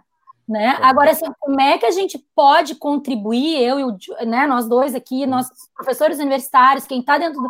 para ir essa realidade, né? Ah, ah, então, assim, mas eu diria para vocês, dentro de uma universidade, meu papel não é formar ninguém no Pilates, é contribuir para a ciência, né? É tentar uhum. assim que as pessoas que tenha mais ciência séria, porque a gente também precisa disso, né? De uma ciência uhum. comprometida, séria com Pilates, né? Então, até vi que alguém colocou isso, né? O Pilates não tem nada a ver com a ciência, a ciência que tem a ver com o Pilates. Uhum. E, e, é, e, é, esse que eu acho que é talvez um pouco o meu papel, assim, né? Uh, dentro desse, dessa minha realidade. E você chegou no outro ponto, que quando eu fiz aula com Peter, Peter Fiasca, que eu fiz essa mesma pergunta para ele. É, eu perguntei sobre ciência e, e, tudo mais, mas ele é um cara que trabalha mais com ciência também. E, e essa questão do, do, dos Estados Unidos, né? Eu fico lá, como é que lá todo mundo pode ser um instrutor de Pilates sem ter uma formação? É, e ele disse que ele achava que nos Estados Unidos poderia ter esse uh, essa linha, não em termos de obrigatoriedade. Ele falou que o, o profissional de, de, do Pilates ele podia ter esse, esse plus, né? vou dizer um plus, mas ter esse conhecimento a mais, porque quanto mais conhecimento, melhor. Né? Quanto mais conhecimento, mais um ser humano melhor você se torna, seu trabalho é melhor e, e tudo mais. E ele falou esse ponto, que ele achava que seria interessante, que aqui a gente tem um caminho legal, mas não precisa, necessariamente seria obrigatório, mas que o, o profissional adquirisse mais conhecimento para trabalhar com o método melhor, né? Dessa forma. Mas aí a gente fez a live com o Eric, que o Eric falou uma coisa super interessante no final que fica ecoando, né? Que é sobre a experiência, né? Que a gente deve... o, Diogo, o Diogo tá louco para falar aqui, que eu tô vendo que ele tá é. assim, né? Se roendo. Pra... Eu queria que eu gerei, gerei. Agora então, agora a live vai até as duas da manhã. Mas assim, na verdade, na verdade, o, o que eu vejo que nada é também tudo 880, Sim. certo? Vários países do mundo, as pessoas têm outras legislações, como é o caso dos Estados Unidos, Europa, uhum. as legislações do que eles chamam instructor, ou alguém que é o, espanhol, ele chama de instrutor, né? Não é uma pessoa que necessariamente tem uma graduação. Então, assim, eu não estou dizendo que uma graduação atrapalharia o Pilates, uhum. querendo dizer que para ser um instrutor de Pilates sério, comprometido de qualidade, que entenda do método, muitas vezes, como próprio Diogo, vou até vou parafrasear ele, uh, que ele colocou que quando ele chega com o neck scratcher, o fisioterapeuta ele quer entender, peraí, só um pouquinho, papapá, popó, uhum. né? e aí ele tem que começar, porque assim, esse conhecimento que ele tem de fisioterapia, do, da anatomia, ele consegue convencer o colega que ele só fala o idioma da fisioterapia. Né? Então, assim, essa questão de idiomas e de óculos, que eu uso muito essa, essa, uhum. essa imagem para a gente entender, se eu falo inglês e tu português, tu não vai me entender. Agora, se eu falar inglês e português, nós dois podemos falar as duas línguas. Então, assim, uhum. quando eu chego com Pilates para falar com uma pessoa que ela não, nunca fez Pilates, ela nunca entrou dentro de um aparelho Pilates, ela não vai entender a potencialidade daquilo. Então, eu vou citar a Romana, uh, que eu me lembro muito bem a Romana na nossa formação, com colegas fortes, potentes, né? E ela, uma senhorinha de 70 anos, e ela fazia um exercício super avançado, e nós assim, ó, ah, eu tinha, sei lá, 30 anos e dizia, meu Deus, e eu ia fazer aquele exercício e não conseguia, né? Então ela sempre dizia assim: quer que alguém sinta Pilates, bota ele fazer um pull-up. E eu já fiz isso com vários homens uhum. fortes, com vários colegas meus. Uma vez os alunos uhum. filmaram, um colega meu que é da área da, da, do treinamento físico e tal, uma brincadeira que a gente fez. Eu disse: vamos lá no estúdio, vamos lá, senta lá, vamos, vamos botar aí no reflexo, vamos fazer aí. Uhum. E ele disse: bah, agora eu entendi Pilates. Então, assim, é, é, não adianta muitas vezes tu racionalizar demais, tu teorizar uhum. demais para explicar. Tu colocar personalidade em ti. Agora o Diogo teve esse dom, conheceu o colega dele, explicando lá os músculos, as tensões, né? Por isso que a ciência, muitas vezes, ela nos ajuda, porque para uma pessoa que ela só enxerga a linguagem da ciência, ela só vai entender se eu explicar com a linguagem da ciência. Ela só uhum. vai entender. Pilates tem evidência científica. Foi feito um, uma revisão sistemática com meta-análise, que é uma metodologia extremamente da área da saúde, é onde tu quer mostrar para um médico que tem evidência, né? Uh, e aí, então, ela só vai entender esse diálogo que tu está falando com ela. Ela não vai entender assim, sente, parará. Mas eu acredito que sentir é muito, é muito mais importante que só teorizar. Não adianta tu teorizar se não sente, não adianta Sim. sentir se não teoriza muitas vezes, né? Então, me empolguei de novo, não deixei o Diogo falar, mas quero agora que ele fale aí o que, que ele acha do, do ter formação não ter, né? Ai, Diogo. Assim, assim, o que acontece? É, o fisioterapeuta, de uma forma geral, ele já é. Eu vou usar um termo aqui, mas não é um termo que denigre, tá? Ele é adestrado. Adestrado para sair da faculdade sabendo que ele é um generalista. Né? Então, ele vai achar que quando ele faz uma formação de Pilates, seja ela qual for, seja ela qual a duração que ela tenha, que aquilo ali, para ele, vai ser só mais uma coisa que ele vai poder usar. Entende? Aí ele vai fazer, depois de Pilates, ele vai fazer, sei lá, vai se especializar em UTI. Então, ele vai atirando, às vezes, para tudo quanto é lado, e vai falar que ele é um fisioterapeuta professor de Pilates. Então, quer dizer, é como se ele tivesse sempre um resguardo ali e não quisesse abraçar o método propriamente dito. Mas isso também, Aline, eu acho que vai muito dos conselhos, né? Porque, assim, é, aqui no Brasil, necessariamente você tem o um conselho de fisioterapia enchendo o saco porque, ah, o método Pilates, quando feito voltado para reabilitação, só pode ser fisioterapeuta. Aí vai de educação física. Não, o método Pilates, quando você pratica ele voltado para condicionamento, você não pode usar a palavra reabilitação. Pode falar palavrão? Não. Caramba! Já, já passou das nove, pode. É, vou tirar um, vou tirar, tirar o som. O que acontece? Quando, quando o físico atendia, ele foi submetido a uma fiscalização do CREFITO, E aí a mulher entrou na sala e viu aquela, aquele monte de equipamento. Ah, quais equipamentos que você tem aqui? Eu falei, ué, como é que você está fiscalizando alguma coisa que você não conhece? Tem esse, tem esse, tem esse, tem esse, tem esse. O que, que é isso? Eu falei, aí eu parei, parei, eu fiquei olhando para ela, falei, como assim, o que, que é isso? Não, é porque tem que estar tá tudo protocolado. Eu falei, tá, só que o método não exige um protocolo. Joseph não era fisioterapeuta, e se eu for parar para analisar bem, se a gente for analisar bem, mesmo sendo fisioterapeuta, eu acho que Joseph estava muito mais para profissional de educação física. Muito mais para bailarino, para dançarino, vamos dizer assim, do que para fisioterapeuta. Só que aí existe uma, uma visão muito de, de dinheiro. Não, olha só, você só pode trabalhar com isso aqui se você usar reabilitação. Por quê? Quando o cara está usando a mecanoterapia na musculação, eu não preciso ser profissional de educação física para reabilitar o cara. Quando um profissional de educação física faz um treinamento cardiovascular, ele está reabilitando o músculo cardíaco, não quer dizer que ele seja fisioterapeuta. Então, por que, que eu tenho que fazer aquilo que o conselho está mandando, se nem o conselho é o dono do método? Entende? Então, assim, você colocar isso na cabeça um cara que está na faculdade, calma aí, segura aí que eu vou falar até meia-noite agora. Quando colocar isso na cabeça do cara que ainda está na faculdade, é a mesma coisa que falar para o cara, meu irmão, eu estou saindo da faculdade e eu estou perdido porque ele já sai da faculdade cadenciado a achar que os melhores profissionais são referentes à profissão dele. Entende? Quando, na verdade, os alunos que eu já tive de curso, hoje em dia, eu posso pegar a grande maioria, logicamente tem exceção, mas muitos deles, os muito top assim, são profissionais de educação física. E aí? Então, assim, a profissão, como bem falaram aí, é para agregar conhecimento. Uhum. Logicamente, hoje em dia a gente tem uma pessoa que teve uma lesão, sei lá, em chicote, um acidente de carro, dificilmente ela vai querer ser tratada no método Pilates para um profissional de educação física. Só que ela não entende que o método é um só. A forma como a pessoa vai gerar, vai gerir aquela metodologia para ela, que vai diversificar, que vai diferir. Então, por que, que uma pessoa que é profissional de educação física não pode dar aula, às vezes, para um cara que tem Parkinson. Então, quer dizer que o parkinsoniano, o cara que tem Parkinson, enfim, ele só pode fazer um treinamento com um fisioterapeuta? Entende esse paradoxo, como a gente tinha falado? É, é uma parada muito surreal, entendeu? Porque a gente vive hoje numa sociedade, querendo ou não, é hipócrita.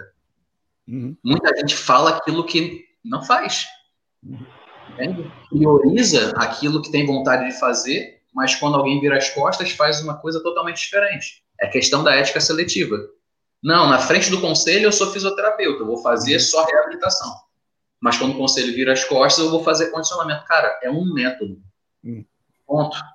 Entende? A forma como você vai estar tá agindo com ele dentro do seu aluno lá, do seu aluno, do seu cliente, sei lá, paciente, é, a ideia é você levar a qualidade de vida para ele. Se ele tem uma patologia de base e precisa de um cuidado a mais, vale a pena fazer o primeiro método? Será que não vale a pena, às vezes, ele fazer algo específico para aquela patologia de base? Porque tem muita gente que quer abraçar o mundo com os braços. Né? E aí você perde o foco. Eu, na minha opinião, acho que tem mercado para todo mundo, só que o fisioterapeuta, cara, o fisioterapeuta gosta, gosta de dar a pernada no outro, gosta de derrubar o outro. Essa é a real sem, sem meio termo, gosta, entendeu? Tem medo de perder o aluno, tem medo de perder um paciente como se ele fosse um bem dele. Pô, o Fernando tem a vida dele, o Natan tem a vida dele, a Aline tem a vida dela. Eu não sou dono de ninguém. Os caras ficam comigo porque eles querem. Não às vezes porque tem uma, uma lesão, mas às vezes porque o cara estava lesionado, se reabilitou e agora ele consegue desenvolver dentro do método. Mas eu não preciso ser profissional de educação física para ganhar essa potência motora com ele. E até porque eu tive um, um, um professor uma vez me disse que se o aluno volta, ele volta para você, não é porque ele depende de você, né? Ele volta para você porque a tua aula é boa, pra... entendeu? É nesse nível. Não é porque ele depende de você, é porque tua aula é excepcional, cara, entendeu? Agora tem uma coisa que o Diego falou aí. É só o Mariano que disse para mim. Ó, tem uma coisa que o Diego falou, falou aí, que é essa coisa da fisioterapia, educação física, conselhos. Mas eu, sinceramente, acredito que nesse contexto todo vem a cultura do brasileiro, eu estou falando especificamente Brasil, talvez em outros países também tenha, que é a coisa do briga de mercado. Você pega, isso não é fisioterapia, educação física, clássico contemporâneo, é, de um fim de semana, dois, mega empresas, e aí não vou entrar em detalhes, todo mundo já se ligou do que eu estou falando. Não é só isso. Você pega, tipo, é, eu sou, eu sou é, odontólogo e agora o odontólogo mexe na face, então eu quero trabalhar com botox. Aí entra o médico e diz: não, botox é, um, é invasivo, não sei o que lá, aí começa a briga.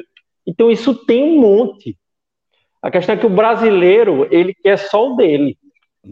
E não está pouco se lixando se Pilates, no geral, pouco se lixando se Pilates é um método. Eu quero é ganhar dinheiro com isso. E se eu sou do, do, da educação física, tanto é que é muito louco, o CREF diz, é exclusivo do profissional de educação física a prática do método Pilates. Aí o CREFITO diz, método Pilates é uma técnica que envolve cinesioterapia, mecanoterapia e pode ser usado para reabilitação, como instrumento. Então, o fisioterapeuta pode.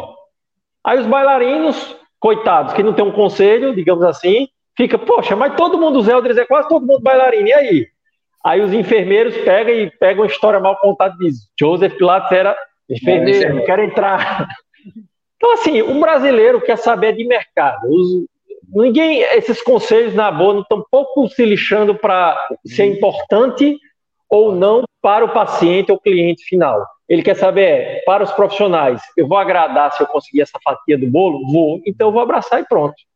É uma péssima realidade, mas eu acho que é a realidade.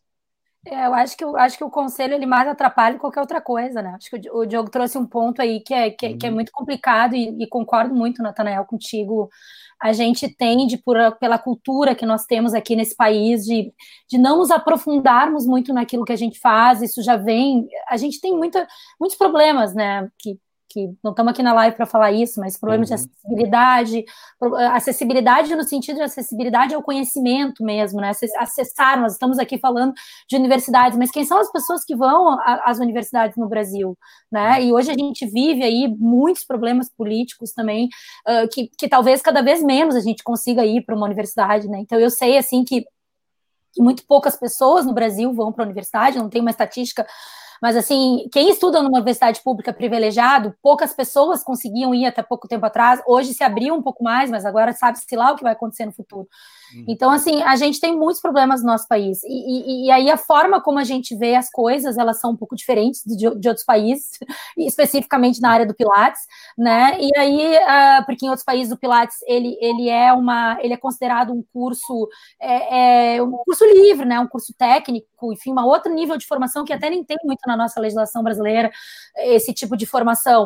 Uh, mas seria como se uma federação desportiva, né, daria o título de árbitro de futebol, esse tipo tipo de formação uhum. que, é o, que é o Pilates uh, fora do Brasil, né? Que é uma formação assim, as pessoas uh, terminam o ensino porque nos outros países, por exemplo, como Estados Unidos, Inglaterra, eles têm ali a escola básica, eles terminam a escola e depois eles vão para um college, um... e aquilo ali é que é o Pilates, né? Ou seja, depois que tu fez aquela escola básica ali, 16, 17 anos, tu vai escolher uma, alguma profissão técnica para ti, uma profissão técnica, vamos dizer assim.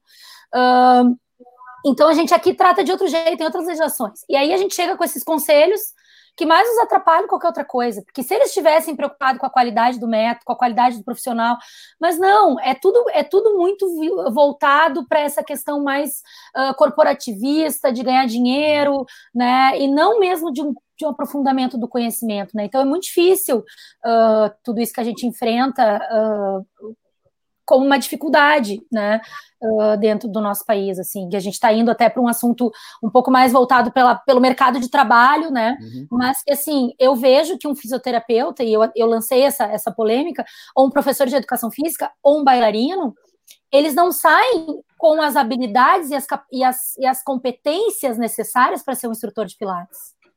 Né? Se necessita uma competência, uma habilidade para tu ser um instrutor de pilates. Agora, tu teres a formação de bailarino, de educador físico, de, de, enfermeiro, de médico, que tem, daqui a pouco tu vais levar algumas dessas competências uhum. e agregar essas competências e habilidades à tua formação de pilates, desde que ela seja consistente. Agora, se tu não né, se tu não tem aqui, como o Nathaniel disse, isso tem em qualquer profissão. O cara que. É, é, o brasileiro ele tem um, uma, uma, criatividade para uhum. fazer algo que não presta, vamos dizer assim, né? Para criar o golpe do WhatsApp do não sei o que que o cara descobriu.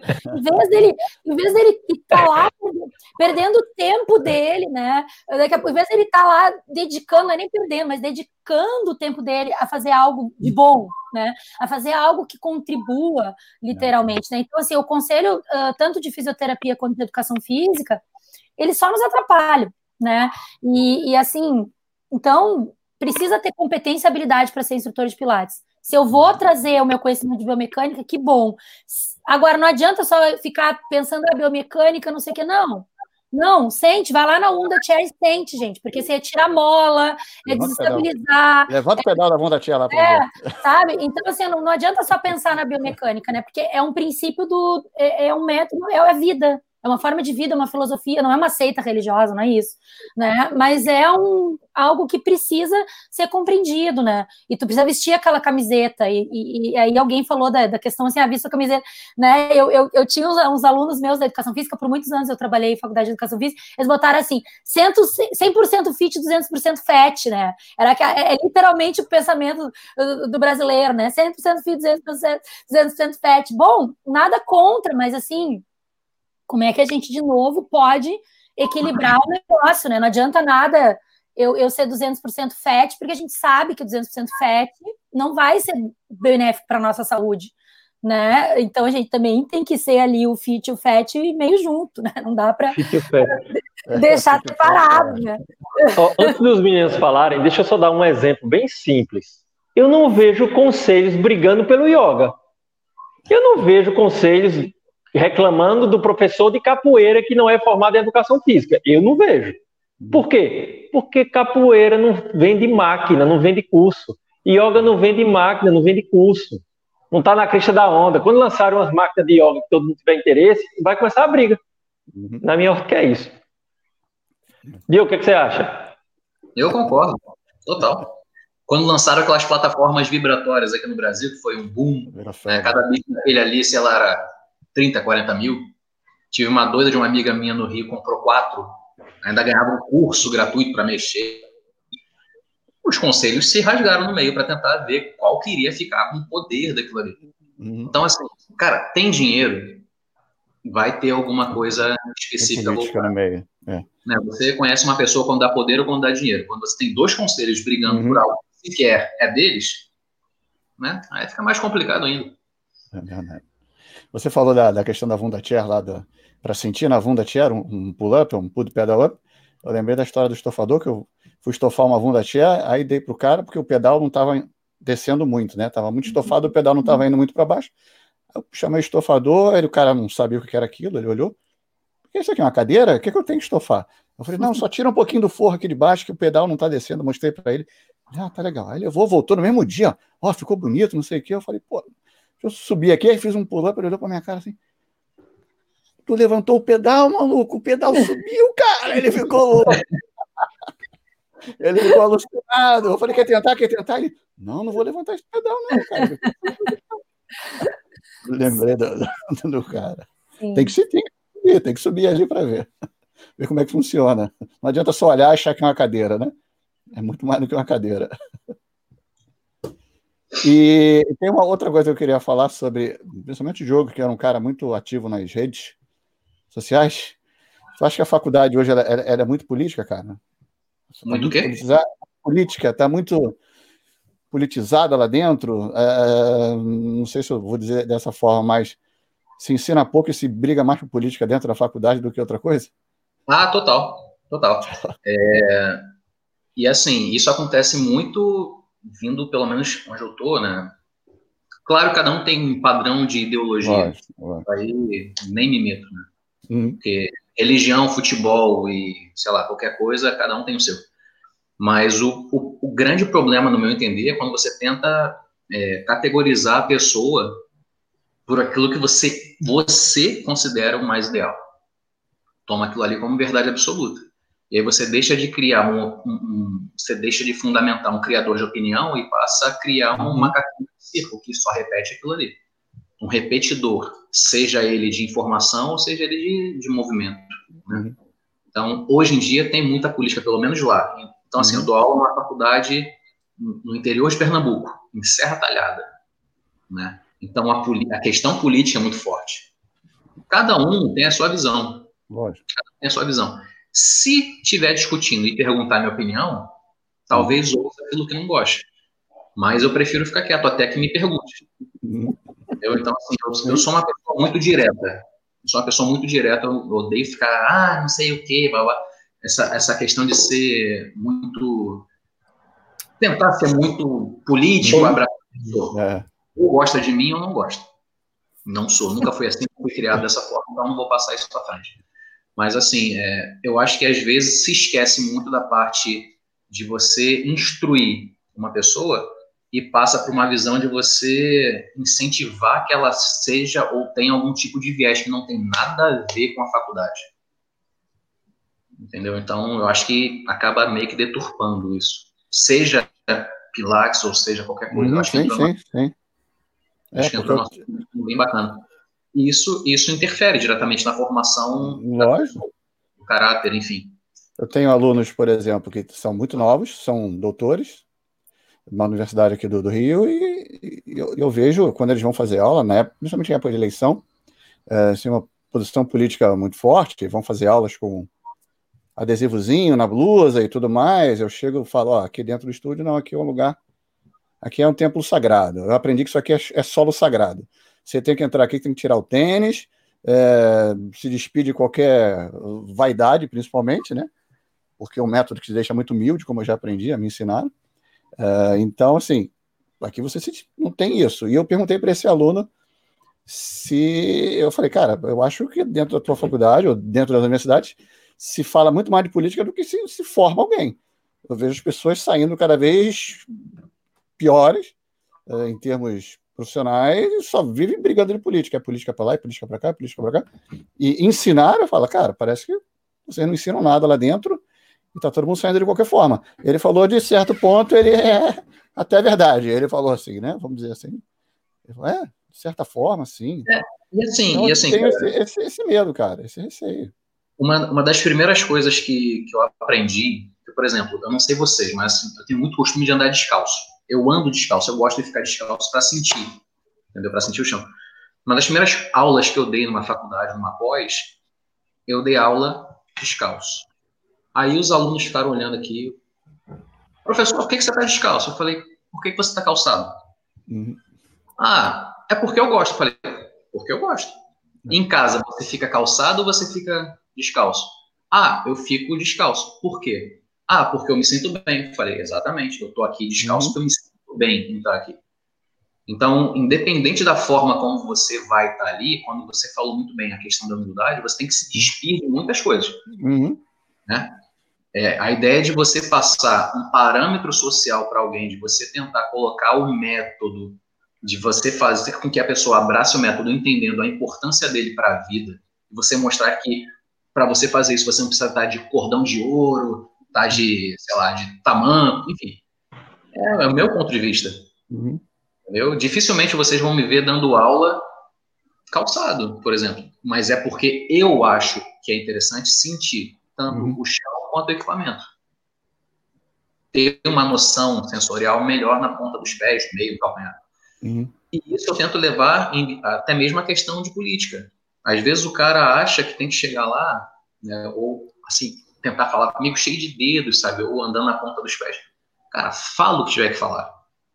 Entende? Fala. Se eu não gostar, eu vou tentar rebater de forma embasada, de forma respaldada. Né?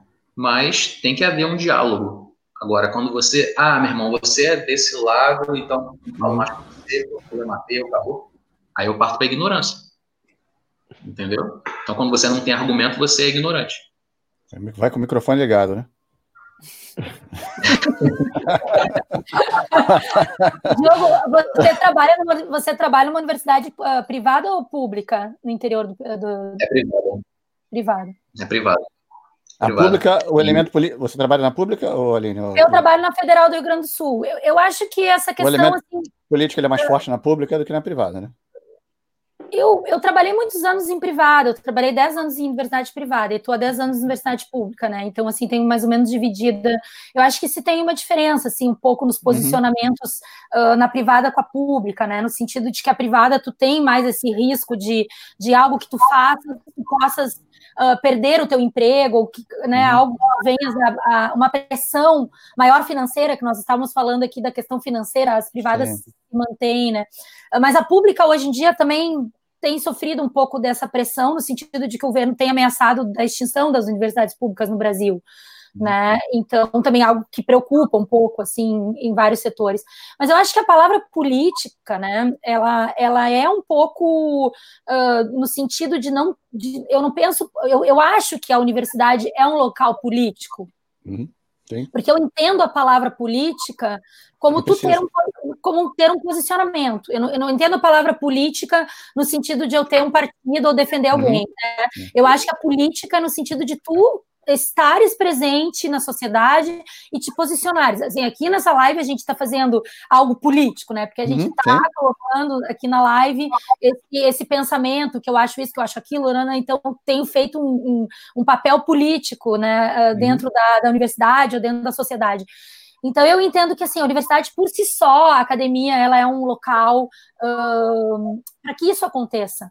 Uhum né, para que as, os debates de ideias aconteçam, que os posicionamentos aconteçam, né, e que dali saiam as ideias para para uh, que saiam do senso, que saiam daquilo que é senso comum para algo uh, científico. Então, assim, eu acho que ali dentro daquele ambiente é um ambiente propício para isso, né? Agora, eu entendi o que tu está querendo talvez dizer assim, no sentido de, de repente, fazer uma política partidária, né? Uhum. Eu acho que aí a política partidária uh, o, na URGS, na URGS, eu não, eu dentro do meu departamento, que talvez especificamente dentro de cada ambiente, pode ter mais ou pode ter menos, né? Eu procuro, uh, uh, como eu digo, fazer muita política dentro da universidade, defender, defender meus posicionamentos, conquistar espaços, né? Porque até porque eu também uh, tenho que conquistar um espaço dentro do Pilates, eu tenho que conquistar um espaço dentro da dança, que são áreas pouco legitimadas, né? Reconhecidas muitas vezes em alguns ambientes. Mas eu tá tenho que com professora. Esse papel tá político você está é, falando como professora eu... para, para professores, para isso, a universidade. Isso, isso, mas fazendo esse papel não político partidário. Né? Eu acho uhum. que aí, nesse sentido, não, não, não me envolvo muito. Não, não, Eu digo mais com relação até ao aluno. Eu digo com relação do professor ao aluno. Entendeu? Eu acho que ah. se a, a, relação do professor com o aluno se ensina menos e se politiza mais. Entendeu? Ah, entendi. Dessa é, não, isso, isso, isso, isso não é, não é o perfil que eu faço, isso não é o hum, perfil sim, muito sim. do meu do ambiente, do ambiente que eu convivo ali, né? A gente realmente alguns assuntos eles permeiam. É muito difícil os alunos não trazerem alguns assuntos uh, para serem discutidos muitas vezes em sala de aula, Sim. né? Porque a gente lida ali com curso de licenciatura, uh, então assim a questão, uh, assim é um curso de dança. Então o curso de dança ele tem muito isso, né? A comunidade LGBTQ. Uhum. Então uhum. esses aspectos eles eles acabam permeando muitas vezes a, a, as disciplinas, mas eu acho que eles também não podem ser o ponto. Isso eu estou falando a minha Sim. posição, Sim. porque a universidade pública ela te dá essa liberdade de tu trabalhar com autonomia, o que a privada muitas vezes não te dá. Então, na pública, tu tem autonomia. Tu faz o teu trabalho, né? E tu pode fazer o teu trabalho dentro de um projeto político da, do curso, ou tu uhum. pode fazer o teu trabalho também dentro dos teus ideais, né? Mas uh, eu acho que permeia, talvez, eventualmente, em alguns lugares, ou talvez no Federal do Rio de Janeiro isso seja mais forte, assim, mas eu acho que, que essa, essa questão de não ensinar não é a minha preocupação. A minha preocupação é ensinar, é preparar uhum. alguém para o mercado, né? Mas eu acho que é muito isso individual, é, é, um, é um posicionamento individual, assim, eu acho. Não dá para a gente generalizar que todo mundo. Sim, sem lógico, de forma alguma. Deixa eu fazer uma perguntinha para vocês, e seria a minha última pergunta, até pelo transcorrer do tempo. Não tem mais, cara. Fica, fica aí.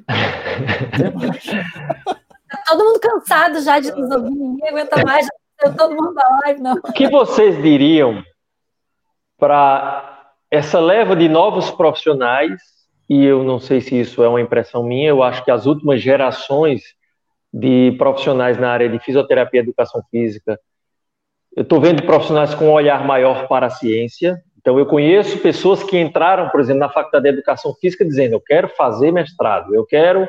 Coisa que eu não sei se antes era tão presente isso. Mas o que, é que vocês diziam, diriam para aqueles alunos de vocês, talvez até, e os pesquisadores aí do Brasil, que eu quero, estou na área de saúde, educação física, físio, dança, enfim, mas eu quero fazer pesquisa com Pilates. Qual seria a dica ou o que vocês diriam para essas pessoas? Diogo, primeiro? Vai, Diogo. Para manter, para manter vai, vai, vai, Diogo, vai, Diogo, vai, vai, vai, vai eu falei bastante. Vai ser quem? Eu ou ela? Pra... Você mesmo, Não, você mesmo. Eu posso, eu posso, começou tímido, Diogo, agora tu tá aí, tu te soltou já, então agora tu tem que. Tu tem eu que já sei, já sei tudo. Começa tu, vai. Com essa, tua, com essa tua sinceridade, não sei se é sagitariana, mas eu também tenho uma, uma sinceridade sagitariana que me acompanha. Do signo, do signo. Né? Mariana, Mariana, Mariana. É... Também, acontece? também é sincero, também é sincero, signo de fogo. O que acontece? É, assim, na minha opinião, tá? Eu acho que Papai do Céu deu pra gente dois ouvidos e uma boca, né? Pra gente ouvir mais e falar menos, assim. Eu acho que, na verdade, a gente tem que passar a ouvir mais pessoas que tenham mais conhecimento, mais noção daquilo que você está buscando. Né? Quando você se cerca de pessoas que efetivamente sabem mais do que você, isso vai te obrigar, vai te atiçar a correr atrás, a querer buscar mais conhecimento, porque é uma área que não para, não tem jeito. Né? É, então, assim, eu acho que você tem que tentar se dedicar ao máximo. Não existe meio termo. Né? Não existe um, um, fisioterapeuta, mais ou menos, um profissional de educação física, mais ou menos, um dançarino, mais ou menos, um professor de pilates, mais ou menos. Ninguém quer ficar bom, mais ou menos. Uhum. Ninguém quer ter um cuidado, quer ser cuidado por um profissional, mais ou menos. Então, é, o que a Aline fez de buscar especialização, de buscar mestrado, doutorado, eu acho que isso é um caminho muito bacana. Né? Isso é um caminho muito bacana, principalmente quando você sabe o que você quer para não ficar dando tiro no escuro. Uhum. Eu vejo hoje muitos alunos fazendo um monte de formação e o cara passa aquela ideia de generalista, é a mesma história do pato. Vocês conhecem a história do pato? O pato nada, o pato nada mais ou menos, o pato anda mais ou menos, o pato voa mais ou menos. então, assim, o cara, o cara, o cara acaba formando um, um indivíduo que é bom mais ou menos em muita coisa. Né? E, e aí ele não se torna um especialista propriamente dito naquilo que ele busca acreditar. Né? Às vezes o cara tem que entender o seguinte, cara, a palavra Pilates, o nome Pilates, ele vem de muita história. Ele vem de muita história. Né? É, dinheiro só vem antes do Pilates no dicionário. Não tem como o cara entrar nesse mundo achando que vai ficar milionário, achando que ele vai ser mais um que vai fazer diferença. É bastante, é bacana sonhar, é legal. Só que ele tem que ter um objetivo, senão ele vai ficar dormindo pro resto da vida vai ficar sonhando ali. Aquela história de que ah, Deus está vendo o que eu estou fazendo, então fica parado, infeliz. Vê se alguém vai te dar alguma coisa na mão. Não dá, não dá. Hoje muita gente é imediatista. Os caras acham que. Ah, projeto verão, né? O cara não se cuida o ano todo, mas aí tem projeto verão para ir para a praia. Aí, não satisfeito, o que ele faz? Contrata um esteticista, vai numa clínica fazer um monte de procedimento, vai não sei o quê. Ele passa a responsabilidade que era dele para outra pessoa. Uhum. Ele abole aquela responsabilidade dele. Então, assim, respondendo a tua pergunta, Nathan, é, primeira coisa, eu acho que ele tem que ter responsabilidade com ele saber aquilo que ele quer. Sabe o que ele quer? Porra, show. Então ele vai atrás de pessoas que saibam muito mais do que ele. Porque saber mais ou menos, ele fica onde está. Entendeu? Por que, que eu ainda não fiz o meu mestrado? Cara, porque eu quero me especializar mais na área que eu tô. Uhum. Entendeu? Não é o meu objetivo agora. Quando for, eu vou fazer. Mas eu quero ficar muito bom, quero ser excelente. Eu fui criado para ser excelente. Não fui criado para ser mais ou menos. Não foi a criação que os meus pais me deram. Entende? Então eu me recuso a ser mediano, me recuso a ser um mais um, me recuso a ser um cara que, ah, ele é bom, ele é um bom professor, sabe? Ele. Não. Eu quero ser o melhor dentro das minhas possibilidades. Se as pessoas vão entender isso como arrogância, não, não considero arrogância. sabe? Eu considero que eu acredito na minha capacidade. E quando alguém acredita na sua capacidade, você consegue aquilo que você quer. Então, assim, tem muita gente querendo ir muito à frente, mas não acredita. Então vai ficar parado, filho. Uhum. Então, esse é meu toque que eu dou para quem quer, assim, se é que eu posso dar algum conselho nesse aspecto. Né? Mas uhum. é, o que eu poderia falar seria basicamente isso. E mexe, tira a bunda do sofá e vai fazer alguma coisa. Porque se ficar sentado, não vai fazer nada, não. Eu, eu vi que eu vi, eu vi que alguém perguntou aí qual é a disciplina que eu ministro na, no curso Foi. de dança. É, eu, eu, eu, ministro uma, uma disciplina de campo profissional da dança, que é uma disciplina para a gente ver o que que, que que a dança nos oferece como campo de profissão. Depois eu ministro essa diretiva de Pilates também, uh, junto com a minha colega Cláudia Daronchi, que também uh, é do curso, bailarina e também instrutora de Pilates. Eventualmente a gente divide a disciplina, às vezes eu dou, às vezes ela dá. Uh, e tem também disciplina de área de cinesiologia da dança, que é essas disciplinas que são relacionadas com a gente chama estudos do corpo da dança, onde a gente tem uma perspectiva um pouco mais voltada para o estudo mesmo do corpo na dança no, do ponto de vista biológico. Né? Então, eu, eu ministro essa disciplina e eu tenho um trabalho muito forte né, na dança, que é com Parkinson. Eu vi que o, que o Diogo várias vezes menciona aí a questão do Parkinson. E eu tenho um trabalho muito forte com essa área de pessoas idosas e Parkinson, um projeto uh, que é a, a, minha vida, né, também, é, que eu dedico muito tempo a isso. E, e enfim, é, é, eu trabalho com essas áreas de disciplina também, com a área de dança e saúde, coisas nessa perspectiva dentro da graduação.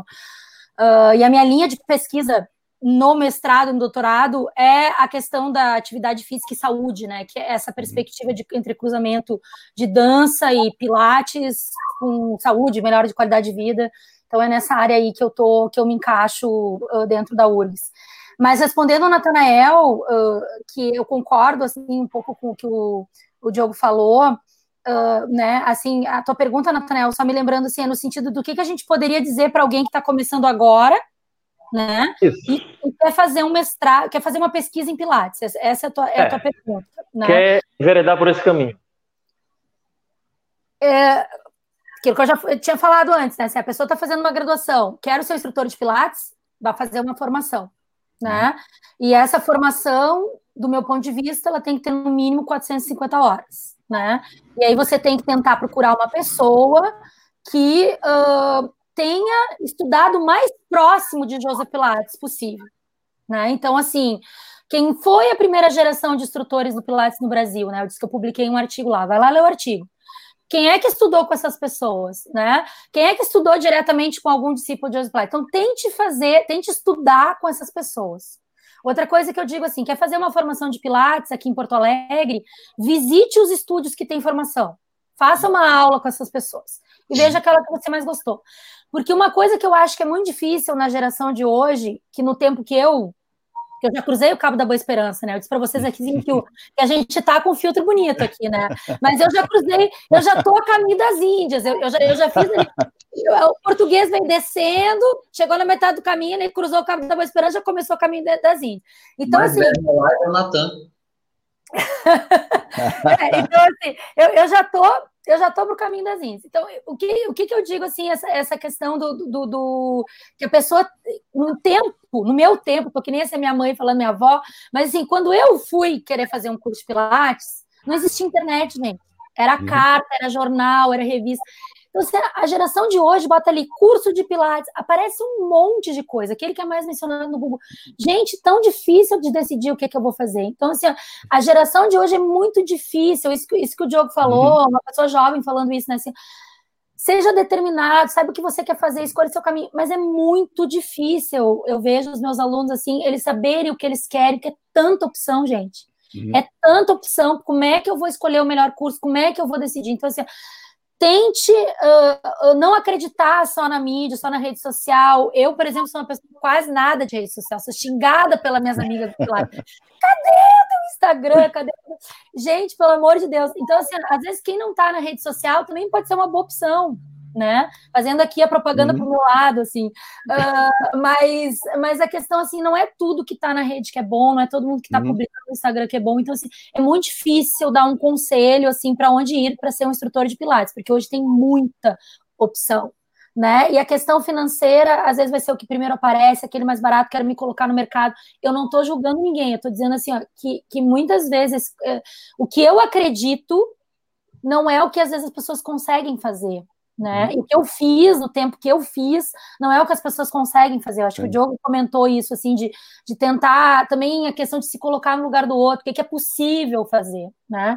Mas assim, eu quero fazer um mestrado e um doutorado no Pilates, eu, eu, não vai ter um mestrado em Pilates, não vai ter um doutorado em Pilates. Então a gente vai ter que uhum. procurar uhum. alguém uh, no mestrado em educação, no mestrado em ciências do movimento humano, no mestrado em dança, no mestrado numa outra área, em chiclete, com banana, em pipa, é. sei lá qual vai ser o título do mestrado, mas alguém que, uh, que, que queira me aceitar né, para eu fazer meu mestrado, bater na porta uhum. lá, mandar o que, que eu tenho que fazer para isso. Eu tenho que mandar um e-mail para esse professor, eu tenho que entrar na universidade, eu tenho que pesquisar se a universidade tem mestrado.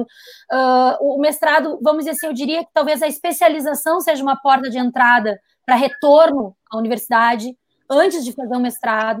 Então, assim, ó, você terminou a sua graduação há 10 anos atrás, retorne para uma especialização primeiro.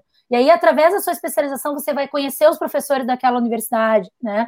Uh, e aí, ali, você vai poder fazer um mestrado. Mestrado gratuito é universidade pública, mestrado pago é caro, muito caro, universidade privada, né? Então, também tem que despender de um financiamento para isso, mas, assim, uma pública, você consegue fazer até agora, até hoje, até esse uhum. momento aqui, um mestrado público, né? E ainda, talvez, talvez, recebendo uma bolsa uh, pelo seu mestrado, né? Que também isso nós não sabemos como vai ser no futuro. Então, assim, tem várias coisas que eu falo ali para os meus alunos, né? Uh, que eu dou meus, meus conselhos, mas conselho, se fosse bom, a gente vendia, né? A gente já sabe. Uh, mas foi assim que eu construí meu caminho, foi assim que eu fiz né, o meu caminho. Eu acho que isso que o Diogo falou, assim, de fazer, a gente tem que fazer pela gente mesmo, né? Porque às vezes a gente tem apoio de familiares, sim, a gente uhum. tem privilégio de ter apoio de familiares, financeiro, estrutural, mas a gente não tem. Então, assim, uhum. a gente também tem que correr atrás muitas vezes para conseguir alcançar o que a gente quer, porque uh, não vai ter muitas pessoas que vão nos dar a mão uhum. uh, e vão nos ajudar, né? Uh, então a gente tem que fazer pela gente mesmo. Nesse momento de pandemia, eu vejo que tem muitas pessoas que estão desmotivadas, vocês estão aí fazendo eventos, lives. A gente tem que fazer alguma coisa. Uhum. A gente não pode ficar parado, né? A gente não pode só ver a coisa ruim, a gente tem que se agarrar no bom e, e vai lá e faz, né? Então, acho que seria esse o meu conselho aí. Também me empolguei, já, já estamos quase duas horas de live, pelo amor de Deus. Show de bola. quero, quero, bater, o, quero bater o recorde. Mas o recorde já foi batido. Já foi batido, não quero outro. Obrigado por terem ficado aí, pessoal. Quem ficou até a gente, a gente agora vai dobrar a meta. Dobrar a meta, Eu, a, minha, a minha dica para os instrutores é primeiro seja um praticante. Seja e primeiro também. um praticante. Também, também, também. Eu recebo várias mensagens, às vezes, de pessoas. Ah, eu saí da faculdade agora, quero fazer um posso fazer um estágio contigo? Eu falei, não, você vai vir aqui e vai fazer aula. Não, mas eu não quero fazer aula, eu quero sentar aí e ver. Não, você vai vir e vai fazer aula. Sentar aqui e ver, você não vai ver, você vai vir aqui e vai fazer aula. Ah, mas como é que é? Uma, uma formação boa que eu digo dentro da Tem minha que ser praticante. antiga, né? Por isso que eu disse, vai no estúdio, faz uma aula, conhece o profissional, vê se Sim, você se identifica com ele, né? E aí, assim, a Romana sempre dizia, você tem que fazer no mínimo 25 aulas preparatórias 25 aulas preparatórias para entrar no curso de formação. Né? Uhum. Mas hoje as pessoas estão muito imediatistas, elas não querem investir em si mesmas, elas não querem investir, não querem. Eu acho que essa pandemia ela está nos trazendo um pouco essa noção de tempo. A gente uhum. vai ter que inverter um pouco essa coisa Sim. do tempo. Não é tudo na hora que a gente quer, é, é quando é, as coisas acontecem na hora certa. Uhum. Né? Então, praticar muito sempre, assim, Fernando Assina embaixo, falou e disse ali, botei minha, minha assinatura do lado ali. Consegui. Ó, só para vocês verem como isso é engraçado. Enquanto a gente estava falando aqui, apareceu uma mensagem aqui no meu celular que eu recebi pelo WhatsApp, que é o seguinte: está se divulgando um curso na internet de Pilates online gratuito. Pilates, a propaganda é assim: Pilates, curso de Pilates completo, gratuito. Beleza? Aí eu digo, ah, é gratuito, eu vou entrar para ver qual é a, re, a resenha que está acontecendo. Pois bem, cinco aulas. Hoje foi o link da ontem foi o link da segunda aula e já apareceu embaixo assim: você tem 36 horas para pedir o certificado, se quiser. Se quiser o certificado, 14 reais. Beleza. Aí agora apareceu aqui: As 36 horas tá acabando. Você não tem. É a última chance de pedir o certificado. Meu irmão, o, o curso não tá nem no meio. Vê tu não, clicou, coisa. tu não clicou, não? Não, porque eu não vou gastar 14 reais, não.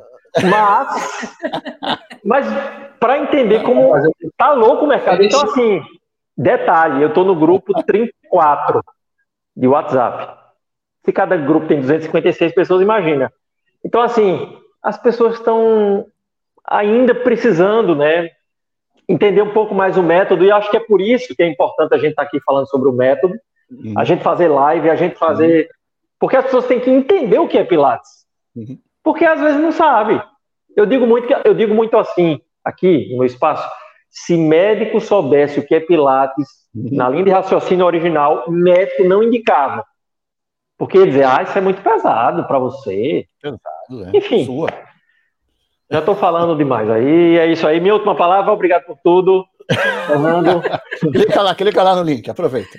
Vai acabar o tempo.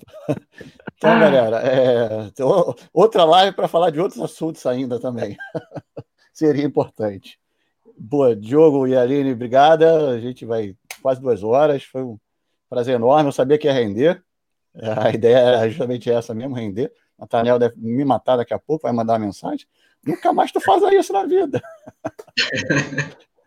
Mas, Aline, obrigada. Diogo, obrigado mais uma vez por terem aceito.